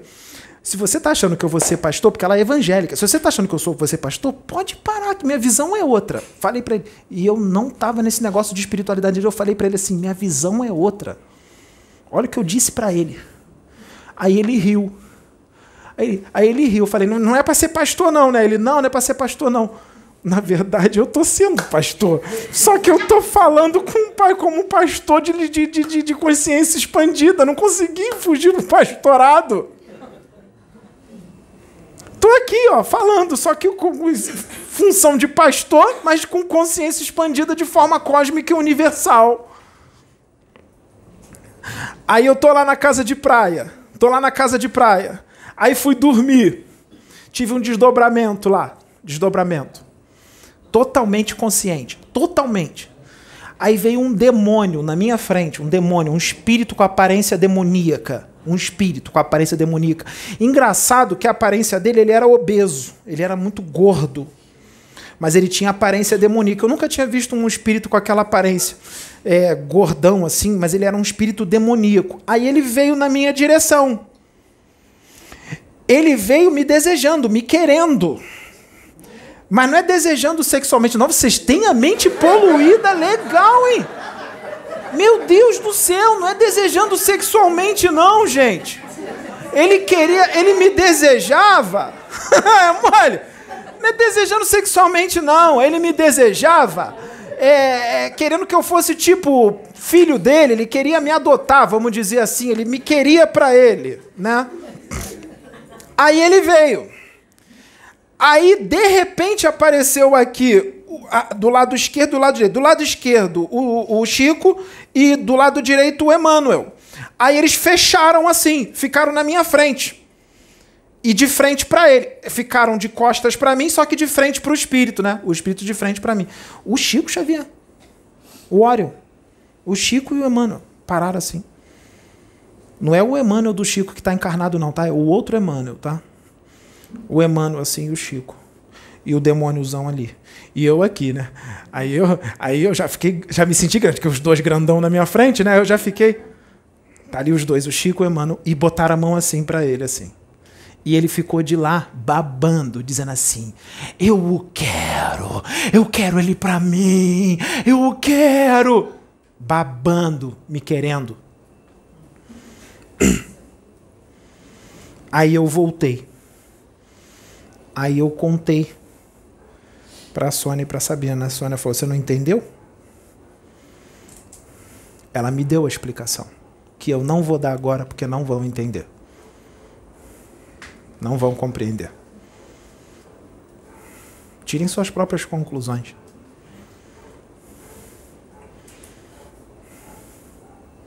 Me levaram lá embaixo. Eu fiquei frente a frente com o dragão número Um. Eu fiquei frente a frente com ele. Lá no abismo. Ele ficou três dias na minha mente, oferecendo o mundo inteiro para mim. Ele botava as imagens na minha mente. Olha aqui o que eu vou te dar. Ele me mostrando mansões, Ferraris, iates, tudo. Se você parar de servir ao cordeiro e se curvar diante de mim, foi o que ele disse. Ficou três dias na minha mente. Muita gente aí vai achar que eu sou esquizofrênico. Ele é louco, coisa da cabeça dele. Esquizofrênico, não tô nem aí. Essas coisas existem. Eu já fui lá. Eu vi. Eu já vi espíritos despedaçados, vivos, porque corta a cabeça dele, ele continua vivo. O que morre aqui é corpo físico, ele está em espírito, corta a cabeça, ele é espírito, já desencarnou, continua vivo. Continua vivo. Eu já vi contêineres assim, ó, entrando com espíritos esquartejados e vivos. Só a cabeça, o braço aqui, perna aqui, braço mexendo sozinho, perna mexendo sozinho, a cabeça aqui, o olho abrindo assim e falando sem, sem, só, sem, sem o tronco. E eles levando o, os carrinhos para dentro da, das, das cavernas. Dentro das cavernas. Agora, quer continuar do jeito que está? Vocês é que sabem. Vocês é que sabem. O negócio lá existe. É outra dimensão. Uma oitava acima, né, como falam, é outra dimensão. Você está aqui no plano físico? Dá graças a Deus. Tu não está vendo nada daquilo. Porque causaria trauma em qualquer um causaria trauma. Tá? Causaria trauma. É misericórdia de Deus não ver. Misericórdia de Deus não ver. Porque o que tem lá não é brincadeira. As imagens são fortes. As imagens são fortes. Jesus fala toda hora para mim: se prepara que eu vou te levar lá. Eu falei, mas eu já fui. Ele fala: não, eu vou te levar lá de uma forma muito mais forte. Eu vou preparar para você ficar em casa vários dias.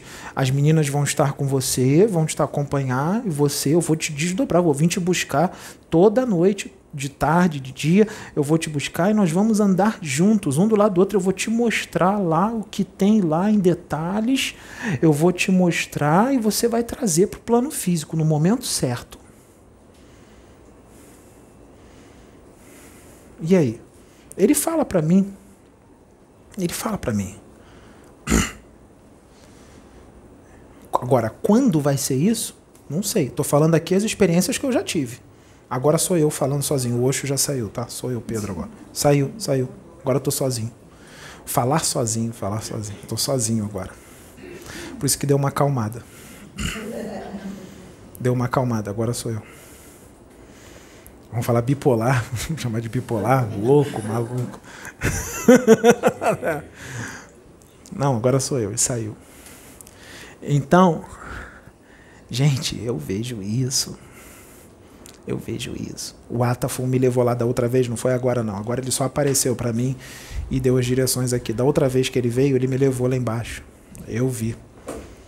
Ele me levou num local onde tinham espíritos nesse lago. Era esse lago que apareciam os rostos assim. Eu vi os espíritos. E tinha uns em forma de árvore do meu lado assim. E aí eu fui lá. Que teve um outro resgate aqui de espíritos de lá. Só que encheu de novo. Por isso que teve resgate hoje aqui. Porque já teve resgate de lá já aqui. Teve de novo hoje. Teve resgate. A gente vivencia isso aqui o tempo todo. O tempo todo. Ontem a gente foi num, numa festa de formatura. Lá, lá, não vou dizer um dia não. Aqui no Rio de Janeiro, num bairro. É, porque é complicado. No Rio de Janeiro, aqui num bairro. Uma casa de festa bonitona no local. Casa de festa da formatura lá da parente da Sabrina. Que ela se formou em estética. Aí a gente foi lá ontem, na festa de formatura. Só que do lado da, da do lado da.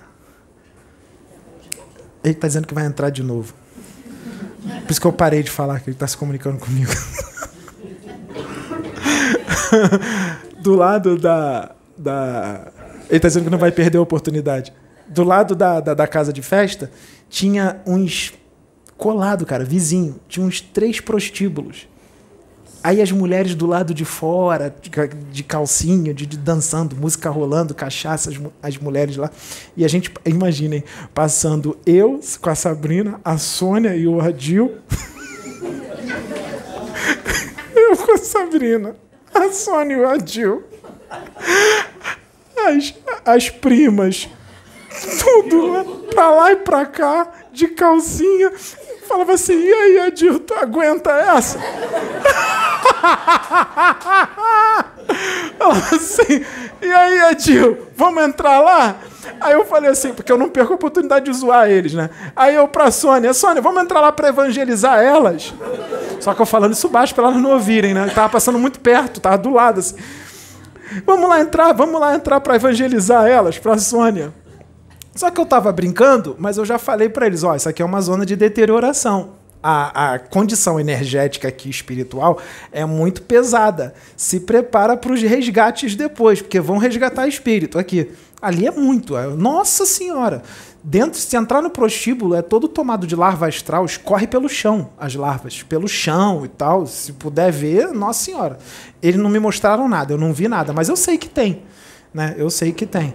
Eu não vi espírito nenhum, eles não me mostraram, não abriram minha visão, não me mostraram. Não precisa, eu já sei que tem. Eu sei que tem. Né?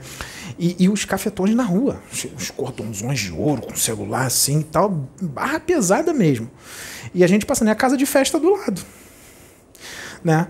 Aí a gente curtiu a festa lá e tudo mais, voltamos. Quando a gente voltou, entrou no carro, eu tô dirigindo, a Sônia no banco de trás já começou a tremedeiro o ataque epilético. Começou a resgatar, os espíritos começaram a passar por ela. Que nem foi aqui. Os espíritos já começaram a passar por ela. Eu falei, ó, tudo de lá. Eu falei, eu disse que eles iam passar. Não esperava ela chegar em casa, não. Já no carro, já passando tudo por ela. Eles estão assim, eles estão resgatando tudo, estão tirando tudo. Né? Às vezes a gente passou, eu vi uns, uns ou outros lá que parava assim e ficava olhando pra gente assim. Aí vinha assim na minha mente, não são, não são eles, são os espíritos que estão acoplados nelas que estão vendo vocês passando, estão olhando vocês, vocês estão chamando atenção. Que elas estão ali incorporadas e nem sabem. Já viu essas pombagiras que se manifestam em alguns centros? Que fica falando palavrão, berrando, se enche de cachaça, toda sensual, toda. né, que se diz pombagira? São os quiumbas, são esses quiumbas que andam com essas mulheres. São espíritos viciados em sexo que estão acoplados nelas, que se diz pombagira. Aí toda sensual e tal, são esses quiumbas, são espíritos mulheres desencarnadas que se fala, se diz, eu sou Maria Padilha, eu sou Maria Mulambo. Não é nada, não é nada. As verdadeiras pombagiras não são assim. Elas são educadas, têm classe, são, não tem vício, não tem nada disso. A verdadeira pombagira é totalmente diferente. Mas tem esses espíritos que se fazem passar por elas. Espíritos das trevas que se fazem passar pelas verdadeiras pombagiras. Isso daí é o tempo todo. A gente o tempo todo na rua. Eles fazem resgate com a gente, a gente na rua. Então o que aparece aqui nos vídeos aqui, nossa, é um mínimo, é o mínimo que acontece aqui. As pessoas nem imaginam do que acontece aqui. Nem imaginam o que acontece aqui. Então, essas regiões, eu vou finalizar. Essa, ah, tá. Pode falar. É, peraí, daqui. É, antes de você falar, essas regiões abissais elas existem e, e enchendo tá? Porque ainda não é o momento de ficar totalmente vazio. Tem lugar astral que está totalmente vazio já, tá? Já reurbanizou, estão reurbanizando, tá? Já tem lugar que já foi reurbanizado. Por exemplo, o Vale do Suicídio. O Vale do Suicídio já foi totalmente reurbanizado. Tá? Mas os espíritos, se as pessoas se suicidam ainda? Suicida, vai para lá, mas são pegos, são tratados e tal, mas continuam passando pelos mesmos problemas, tá? Não fica achando que se suicidou, ah, então foi reurbanizado, tá tudo bem. Não, o sofrimento é o mesmo tá? Vai ser amparado, mas o sofrimento é o mesmo. O próprio Vale dos Suicidas, é, ali na condição que eles estavam, eles já estavam sendo amparados, tá?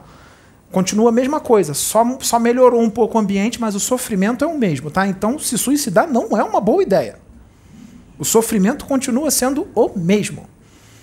Tá? Tem lugares que foram reurbanizados, mas tem lugares que ainda não podem ser reurbanizados. Estou me passando agora. Tem lugares que ainda não podem ser reurbanizados porque são lugares que tem uma espécie de trânsito de espíritos que eles têm que passar por aquilo ali. Então aquilo ali só vai poder sumir, tem certos lugares que só vão poder desaparecer quando aqui já estiver regenerado. Enquanto não estiver regenerado, tem certas regiões astrais, no astral inferior, que não podem ser reurbanizadas. Tá? É necessário que tenha ainda. Pode falar. Tô passando porque eles estão pedindo para eu passar. Pode falar. Eu tô aqui com a minha mãe, não sei como ela veio, ela é evangélica, mas tá aqui prestando atenção. Fico até mandando eu calar a boca, não sei como isso, que ela quer prestar não, não atenção. liga não. Aqui é casa de nós todos. Aqui é todas as religiões. A gente é filho, tudo filho do mesmo pai. E Deus está em todas as religiões. O problema não são as religiões, é a cabeça de alguns religiosos que é complicada. É o fanatismo, é o extremismo de algumas pessoas. Não é só do evangélico, não. É de todas, isso tem em todas as religiões. Não fica, fica tranquila, não. Não fica nervosa, não. Fica tranquila. Não fica bolada, não. Aí Entendeu? eu só gostaria. Aqui é casa de nós todos. Chama lá o pastor, chama todo mundo. Aqui pode entrar todos. Não tem discriminação nem preconceito com religião. A gente é tudo filho do mesmo pai. Vai, vai. Aí eu gostaria que você explicasse rapidinho para ela esse dos Exus que falam que é- são demônios na igreja Se dela, eu né? explicar detalhado, são mais três horas de palestra. Só um pouquinho, só um resumo, se puder, Tá. porque ela, eu mando o vídeo para ela, ela não vê. Ah, ela não vê. Então, depois. Você vai ver depois? Você gostou de mim? Eu sou legal? Ah, então.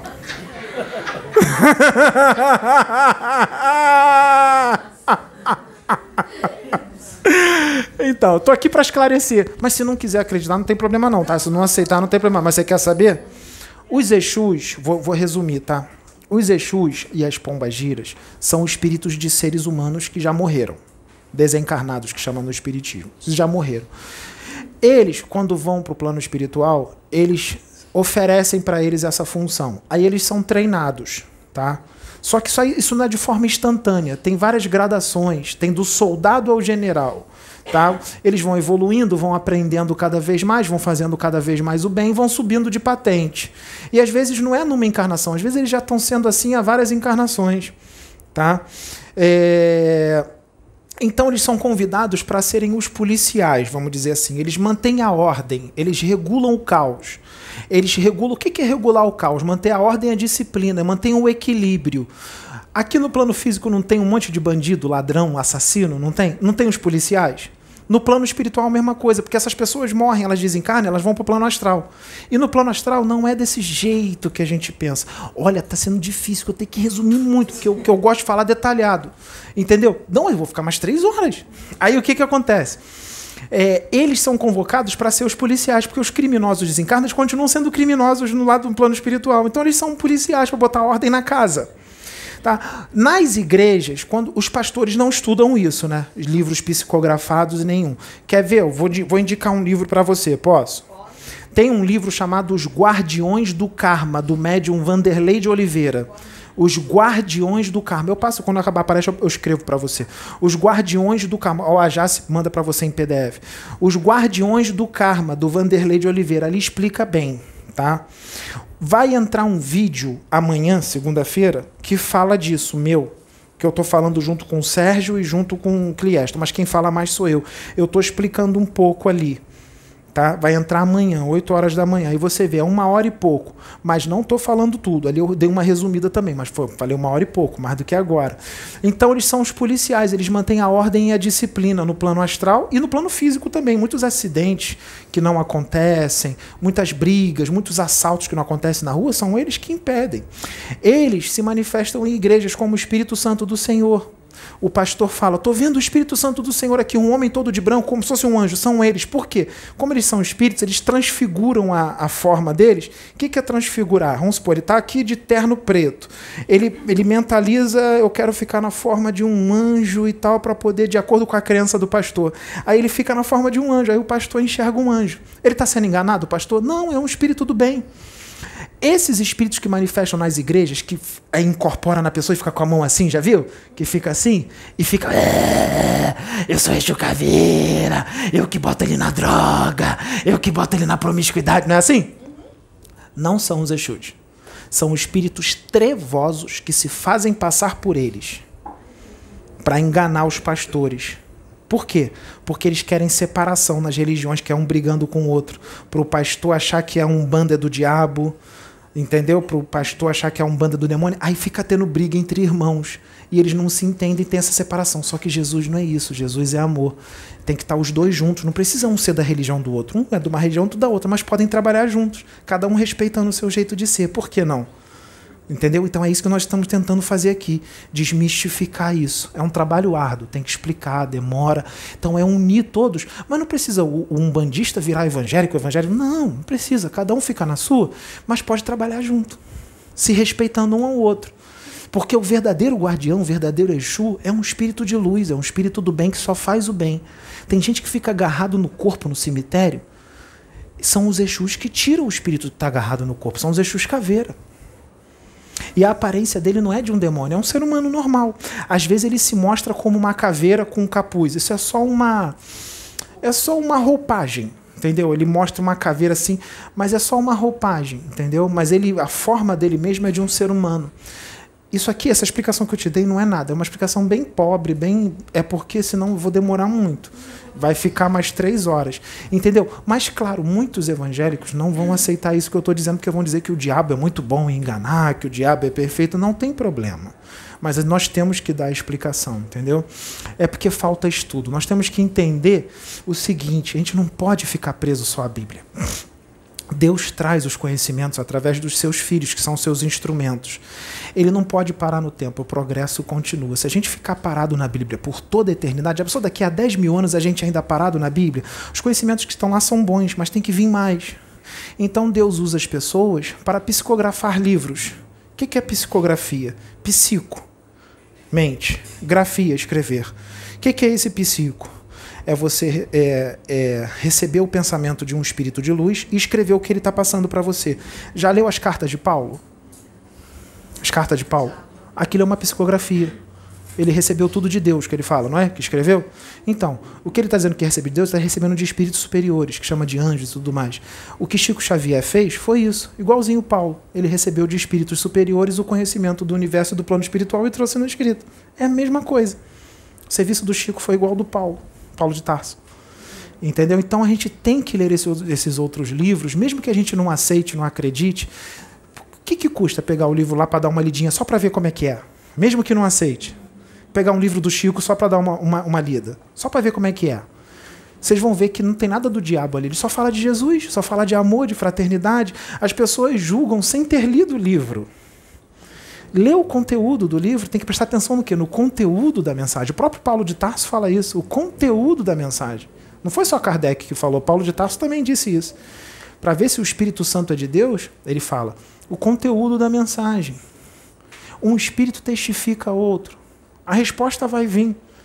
Entendeu? Então tem esses livros psicografados que são servos de Deus que estão reencarnados para trazer uma realidade do plano espiritual para a gente sair dessa ignorância e dessa briga de religião, porque tem muito mais do que a gente imagina. Então esses livros trazem uma realidade de quem são os Exus. Lê o livro Os Guardiões do Karma, do Vanderlei de Oliveira. Não é o único livro, tem Norberto Peixoto também, que tem vários livros bons. Tá? Tem o Rubens Saraceni, mas não lê o Rubens agora não. Senão você vai se assustar. Não lê agora o Guardião da Meia-Noite, não. Ih, já dei, eu falei. Ó. Não lê o Guardião da Meia-Noite, não.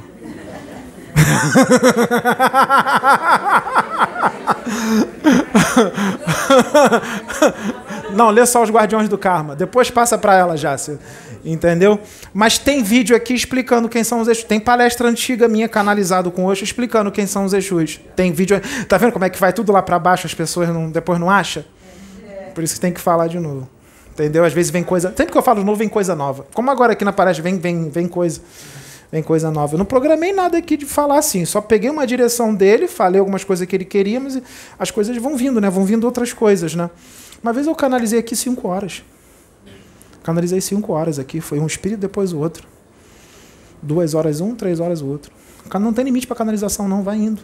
Porque o povo precisa de esclarecimento, né, gente? A humanidade precisa de esclarecimento, porque as pessoas estão numa ignorância muito grande. Esses vídeos vão chegar nessas pessoas que não têm esse conhecimento. Olha a moça ali, ó. A gente já falou de Exus aqui em outros vídeos. Ela não viu, tá vendo agora. Vocês acham que ela veio aqui à toa? Ela é evangélica. E nunca quis ver os vídeos. Olha o que, que Deus fez. Ah, você não vai ver é, Maomé não vai à montanha? Então montanha vai a Maomé. Deus traz. Deus traz, porque Deus quer abrir a, a mente dos outros, dos filhos, para sair dessa. Sair do preconceito, sair da ignorância. Gente, nós somos todos irmãos. Nós somos todos iguais. O que existem são níveis de evolução, só isso. Às vezes o espírito é mais velho que o outro foi criado primeiro. O outro foi criado só depois. O que foi criado primeiro teve mais tempo para crescer. Então ele é mais evoluído, ele é melhor. Não, ele teve mais tempo para crescer. Entendeu? Então a gente é tudo igual. O que é evolução? É a gente é esse bate-papo aqui, ó. É a gente trocar ideia. Eu não sou o dono da verdade, mas eu trago um certo conhecimento. Depois de mim vai vir um outro que vai trazer uma visão mais expandida que a minha. Mais conhecimento do que o meu do que eu. E assim a gente vai indo, porque Deus vai mandando. Eu estou preparando o caminho para quê? Para outro vir explicar ainda mais coisa. E assim vai indo. E a gente vai crescendo, evoluindo, e sem medo de morte. Todo mundo aqui é imortal, então a gente vai ficar tranquilo, sem pressa. A gente vai andar devagar. Ah, mas eu já estou com 80 anos, eu estou velho. Tá nada. Vai jogar a roupa velha fora, vai ficar jovem no plano espiritual. Você é obrigado a ficar com a aparência de 80 anos? Não.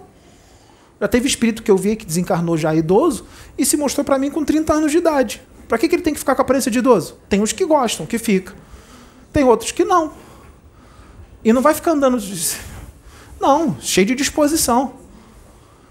E depois vai reencarnar e vai ser criança de novo. Porque Jesus disse que tem que nascer de novo, de novo, de novo, de novo, para poder entrar no reino dos céus, não disse? Pro, pro Nicodemos. Então, vai ser de novo, de novo, de novo. Só que o pastor não vai dar essa explicação, não. O pastor vai dar outra. Parou no tempo. Não tem problema, porque a gente está explicando aqui. Você acha que eu não sei que eles estão escondidinho tudo assistindo? eu sei. Tá dando certo. Deus não te trouxe aqui? Você acha que quem foi que te trouxe aqui? Foi Deus que te trouxe aqui. E vai trazer outros. Assim como ele vai me levar nas igrejas na hora certa. E a gente vai filmar tudo, né? Vamos filmar tudo. Eu tô, eu tô aqui, tô bem, que eu tô cheio de carboidrato no corpo hoje, que eu bati um pratão desse tamanho, cheio de arroz com camarão, aí eu tô, tô com energia. Né? Não, é, não é comum, não, hein? Às vezes o corpo pesa, assim, nossa, parece que tô levando uma tonelada e tal. Às vezes me dá um ânimo. São eles que me dão um ânimo, jogam uma luz em cima de mim, aí eu Teve um dia que eu cheguei aqui morto. Eu falei, meu Deus, não sei como é que eu vou dar, que eu vou dar palestra hoje. Eu estou morto de cansado, não parei hoje. De repente eu senti uma energia em cima de mim, não me deu uma disposição, eu saí falando. É, eles fazem isso. Sério, eles fazem isso. Eles fazem. Aí é isso, esclarecimento. O esclarecimento do Exu, que eu disse aqui, foi quase nada. Só para tu dar uma. Entendeu? Lê o livro e vê o vídeo também. Tem, tem um vídeo que vai entrar amanhã, mas tem outros lá atrás. É porque já tem muito vídeo para tu achar, vai ser. Bota, acho que foi o Oxo que canalizou comigo. Bota Oxo, aí você bota assim, Oxo barra Exus, Pombagiras, Quiumbas, vai aparecer lá o vídeo. Aqui é um vídeo mais antigo, sabe? Sim, porque é aquele medo de ser tudo demônio. Não, isso é demônio, não vou nem ver. Aí é que está o erro. Isso é coisa do diabo, não quero nem ver. Aí não adquire o conhecimento. Entendeu? E os espíritos das trevas adoram isso. Satanás adora isso. É ignorância, porque é, é a ignorância que faz você se ferrar. Jesus não fala, meus filhos padeceram pela ignorância? Então, ignorância que faz se ferrar, porque as leis continuam sendo as mesmas do universo. O universo não quer saber se tu sabe ou não sabe das leis dele. As leis dele estão lá. Se você burlar, mesmo que não conheça, tu vai sofrer as consequências. As leis estão lá, ele não quer saber se tu sabe ou não sabe, não.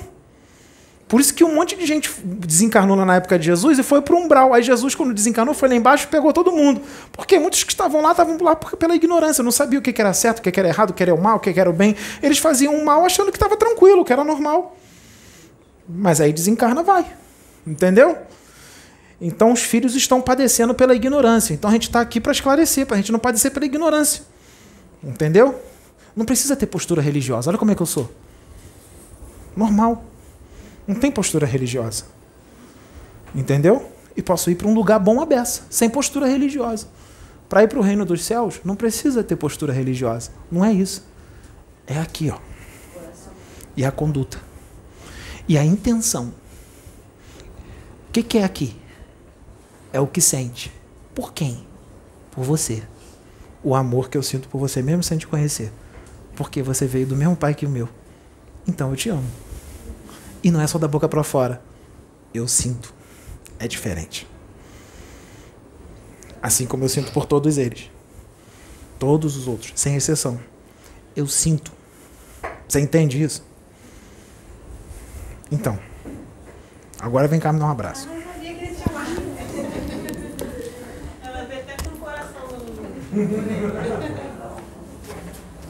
Seja bem-vindo. Vamos ser isso, tá? E a gente vai se amar por toda a eternidade. Porque nós somos imortais. Vamos ficar sempre vivos. E Deus só fez a gente para ser feliz. Esquece a tristeza. Não existe isso. Deus não criou tristeza. Quem criou foi o homem. O homem que criou tristeza, entendeu?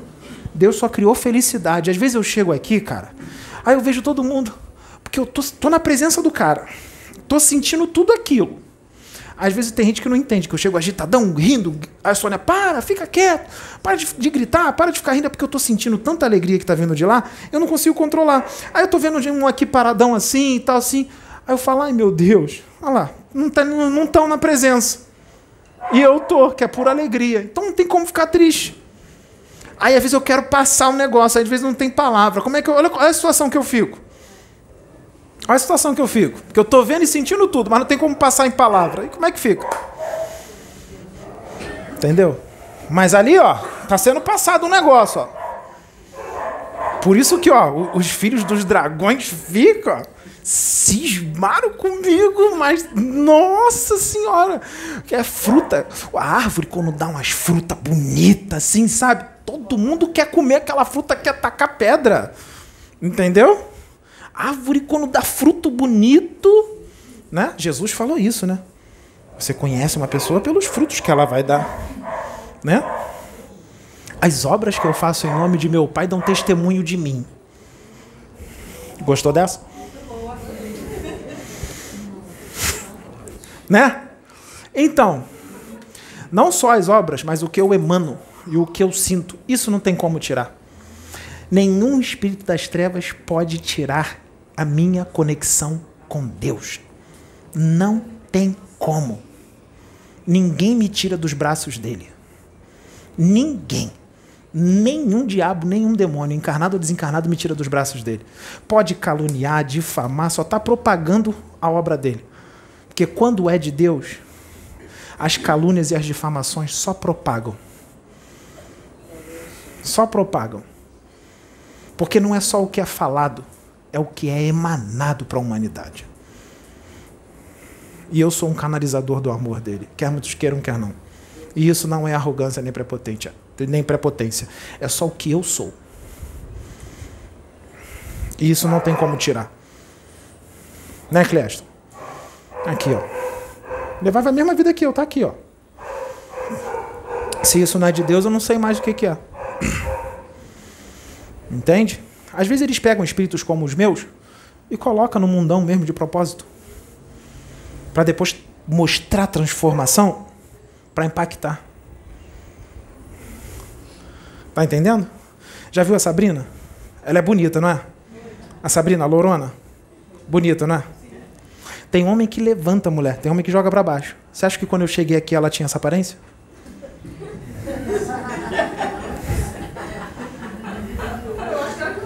Falei, não, a gente vai mudar isso aí agora.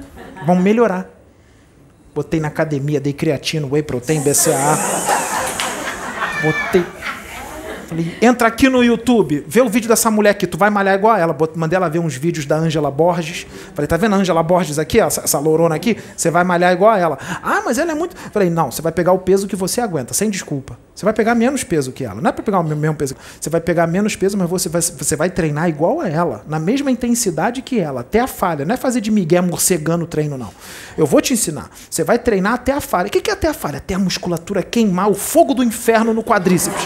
Quando queimar, legal, a gente dá um descanso de 45 segundos e você faz de novo. Aí saía com a perna desse tamanho da academia. Eu falei, é, tá melhorando. E alimentação, toma ovo, toma frango, toma batata doce. Eu fazia a comida dela, eu ia lá no, na, na, cozinha, fazia a comida dela, dava na cama para ela, tudo. Eu fazia isso para as outras, não vou fazer para ela. Entendeu? Então, fiz toda a dieta dela, botei para treinar e tudo. Vamos fazer esse cabelo, eu pago. Ah, vai lá, faz, faz o cabelo tudo mais. Ah, como é que ela está agora? Vai melhorar mais. Ou você levanta, ou você joga lá embaixo. Aqui, essa aqui, ó. Olha como é que ela tá agora, aqui. Você acha que ela chegou aqui assim? Olha como é que ela tá bonitona. Aqui. Tá linda aqui, ó. Aí. Vocês acham que eu não vou botar ela na academia também? Eu vou botar. Imagina. Esse mulherão aqui, saradona. Que nada. Deus é alegria. Que vai ficar feia o quê? Não existe isso. Vai ficar bonita. Vamos cuidar da casa, do espírito. Por que não? Tudo com regra, no equilíbrio. Entendeu? Tira essa visão religiosa. Acabou a religião, tira essa visão religiosa. Vamos pensar de forma cósmica, universal. Tava falando da Sabrina, não tava? Ela é bonitona, não é? Mas eu já vi o espírito dela. Não, é 100 vezes mais bonito. Já viu aquelas, aquelas mulheres de mangá? Aquele desenho mangá? Cabelão escorre no chão. Cinturinha desse tamanho aqui. Corpo escultural, bonita, linda, perfeita. Aí me mostraram o espírito dela em desdobramento. Mostraram para mim. Não, não, não, não. É, Isso foi uma, uma das encarnações. O espírito dela mesmo. O espírito. A aparência do espírito. Não tem um monte de quiumba encarnado aí, mago negro encarnado? Então, é, o corpo físico é normal, mas o espírito é outra forma. Entendeu? É o espírito que habita o corpo dela. O corpo é só uma máscara. Não, não é a realidade. É o espírito. O espírito é a realidade. O corpo é, é referente à Matrix, a ilusão. É o espírito dela, o formato do espírito dela. Ela é linda. Ela é lindíssima. Lindíssima, lindíssima. Se soltasse aqui uma encarnada. Não tem encarnada aqui na Terra igual a ela. Se sol... É só ela que é assim? Não, tem vários. Teve uma moça que veio aqui na plateia que ela era médica. Ela era médica, moça. Eu vi o espírito dela. Nossa, a moça era uma ninfa.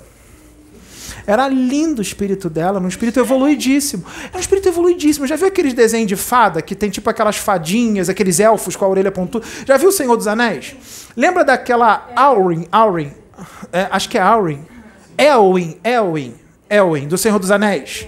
Aquela menina branquinha que tem o cabelão preto, que ela era namorada do Aragorn, namorada do Aragorn. Então, é, o, o espírito da moça era parecido com aquela elfa. Isso, elfa bonitona. Isso, o espírito da moça aqui, que veio aqui. Era médica. Um espírito evoluído. As pessoas nem imaginam quem é o espírito está dentro do corpo da moça que era médica. Nem imagina. Nem imagina. Tem vários que já veio aqui que são evoluídos e nem sabem que são. Nem sabem que são. Porque está no esquecimento. Nem sabe de que dimensão é. Sim, porque não é daqui. Está no esquecimento. Veio a menininha aqui. A menininha que veio aqui quinta-feira. O nenenzinho. Nossa, eu vi o espírito do nenenzinho. O, é, era, era menina, a nenenzinha. Mas a, o espírito dela tinha um formato masculino e era um espírito angélico, era um anjo. Eu peguei ela no colo aqui, eu vi o espírito dela. Falei para mãe e pai, falei, meu Deus do céu, esse daqui é um dos enviados. Porque eu fui, tive um desdobramento, que Jesus ficava parado em cima de uma montanha e os anjinhos vinham voando.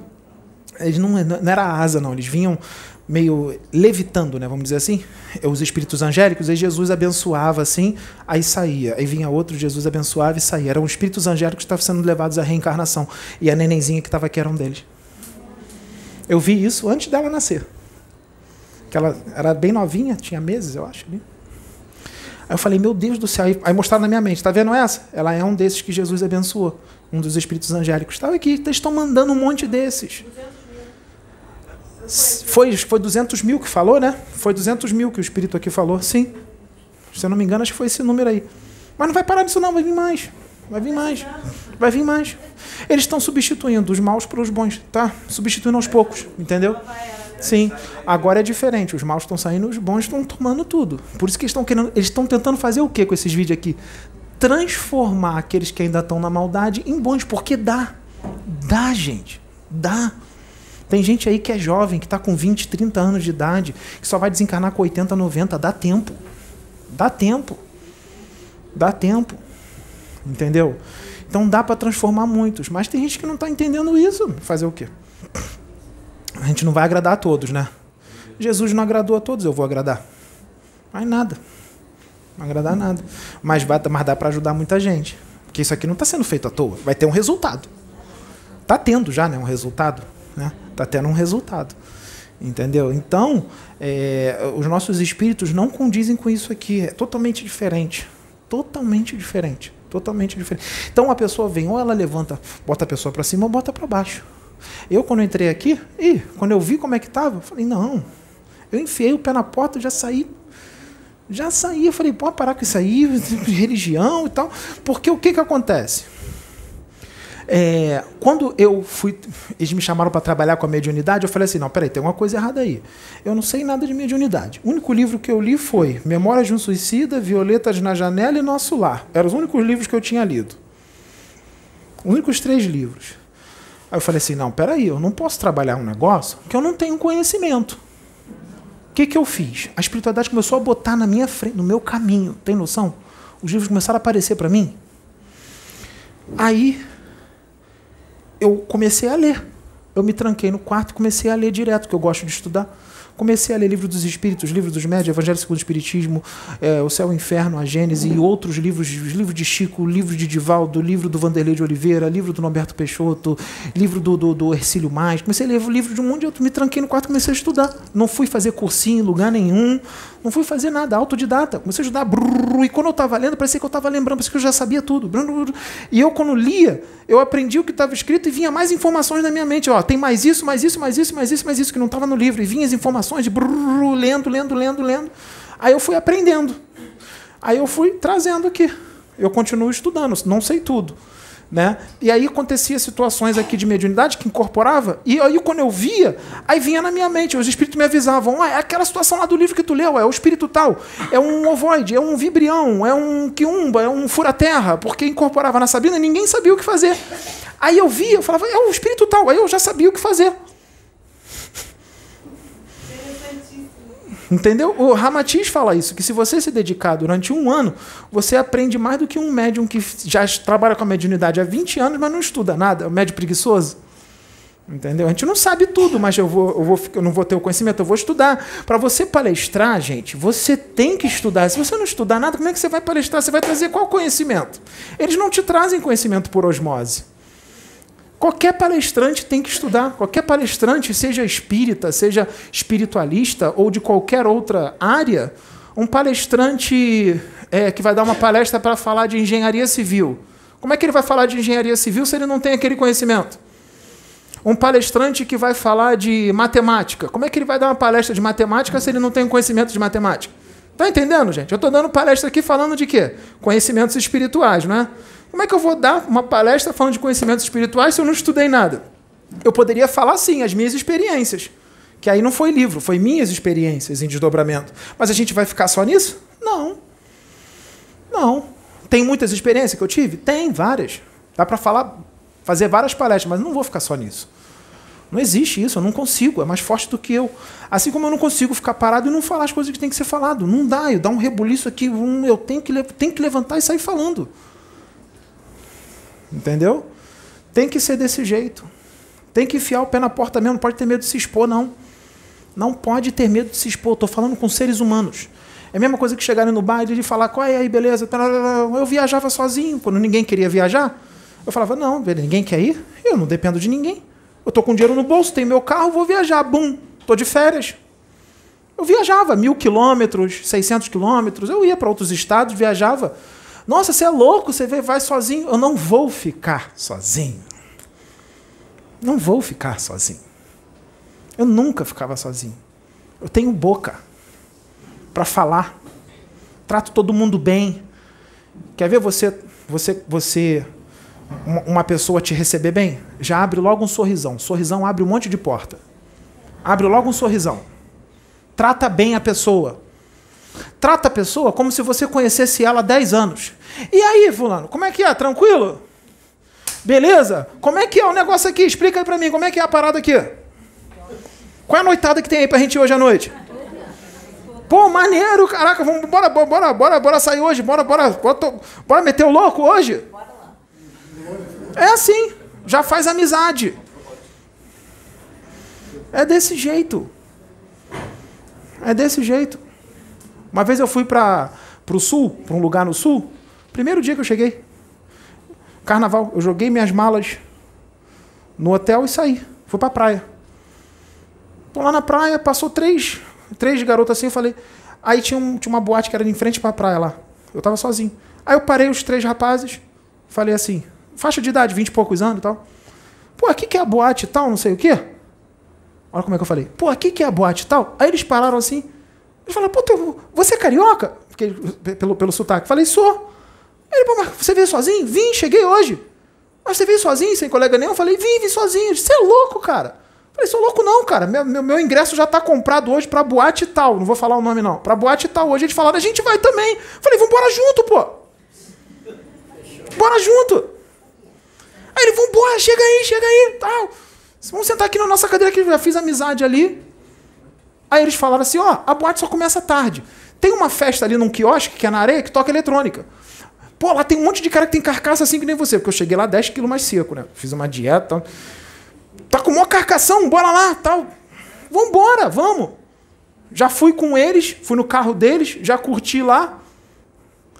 A gente curtiu lá, ficou com umas meninas lá já. Saiu de lá. Aí eu falei, vou me arrumar. Onde é que é a tua pousada? Eu falei, no lugar tal. Aí eles falaram. Aí eles falaram assim, pô, a gente tá num- num- numa casa bem pertinho do- da, da tua pousada. Aí eu falei, vocês querem se arrumar lá na, na, na, na- na minha pousada? Não, vambora, a gente vai levar a roupa. Se arrumaram no, no, no- no quarto que eu tava. A gente se arrumou todo mundo junto lá, fomos pra, pra, pra, pra festa, curtimos. E os moleques dormiram todo mundo lá no quarto, que tinha várias camas. Fez amizade. É assim. É só você ter boca, carisma, falar com as pessoas, tratar as pessoas bem, você faz amizade com todo mundo. Nós estamos lidando com seres humanos. Seres humanos têm sentimento. Trata com amor, com carinho, com atenção, na amizade, você ganha todo mundo. É só você tratar as pessoas bem. Não ter vergonha e não ter medo de seres humanos. Eu não tenho medo de seres humanos. Que nem quando eu ia para as festas. Tinha uma garota muito bonita, parece que os homens têm medo de mulher bonita, né? Aí não chega. Eu falava assim, falei, vou chegar naquela ali. Não, não vai não, cara, não sei o quê. Tem medo de mulher, cara? Não tem medo de mulher, não. Vou agora. E ia. E chegava. E ficava. Claro que às vezes a gente toma uns toquinhos, né? Normal. Normal, normal. Você não vai agradar a todos. Entendeu? Então é assim. É só você. Você não pode ter medo de seres humanos. Agora vamos mais longe agora. Vai ter medo de extraterrestre? São seres humanos também. Só que de outros planetas. Então não vamos ter medo de ET quando eles descerem aqui e se apresentarem. E nem venerá-los como deuses. Eles são mais avançados? Beleza. Você vai chegar para ele e vai falar assim: me ensina. É isso que você tem que dizer, não venerá-los como deuses. São seres humanos. Pega o ET magrinho e aí, pá, pá, e é legal, tá. Que isso, que isso? Não, é a cultura daqui. E já aprendeu. Aí ele vai e imita, faz também. Como é que é? Ah, é assim. Tô brincando, tá, gente? Tô só dizendo para vocês que é para não ficar venerando os caras como deuses. Eu já fiquei frente a frente com extraterrestres em desdobramento, já entrei em nave em de- desdobrado. Já veio extraterrestre no meu quarto. Meu quarto. Extraterrestre. Entendeu? Então, não é para ter medo dos caras. O negócio é muito maior do que se imagina. Já me mostraram planetas que vivem humanidades que são fraternas, mas são primitivos. Primitivos, assim, não tem tecnologia. Mas ele, nossa, mas eles são amorosíssimos. Amorosíssimos. Eu vi as crianças, vi os adultos. Amorosíssimos. Só não tem tecnologia. Tipo o filme Avatar. Sim, e aqueles seres do Avatar existem. Aquele planeta existe. Eu já vi. Eles me mostraram os seres. É praticamente igual o filme. O cara botou bem, bem, bem igual. Bem parecido. É uma coisinha ou outra só que difere. Mas é bem, bem igual. Aquele planeta existe. Ele foi desdobrado e passaram tudo para ele. Aí quando ele acorda, ele não lembra, mas vem como uma ideia. Pô, tive uma ideia de fazer um filme. Teve nada, foi passado tudo para ele de lá no plano espiritual em desdobramento. Sim, que nem o George Lucas. Que nem o George Lucas, do, do Star Wars. Ei, Foi tudo passado para ele. Porque lá aquilo é normal. Já viu no Star Wars? O, o, o- Jedi andando com um monte de ET, cada um uma raça diferente, e batendo papo assim? Lá é assim. Aqui em cima é assim, no universo é assim. É desse jeito, é normal isso. No universo isso é normal. Normal. Eles andam em naves e tal. Ah, aquele planeta tal, do setor número 365A, é, no quadrante tal da galáxia tal, é o planeta tal. Aí vai lá.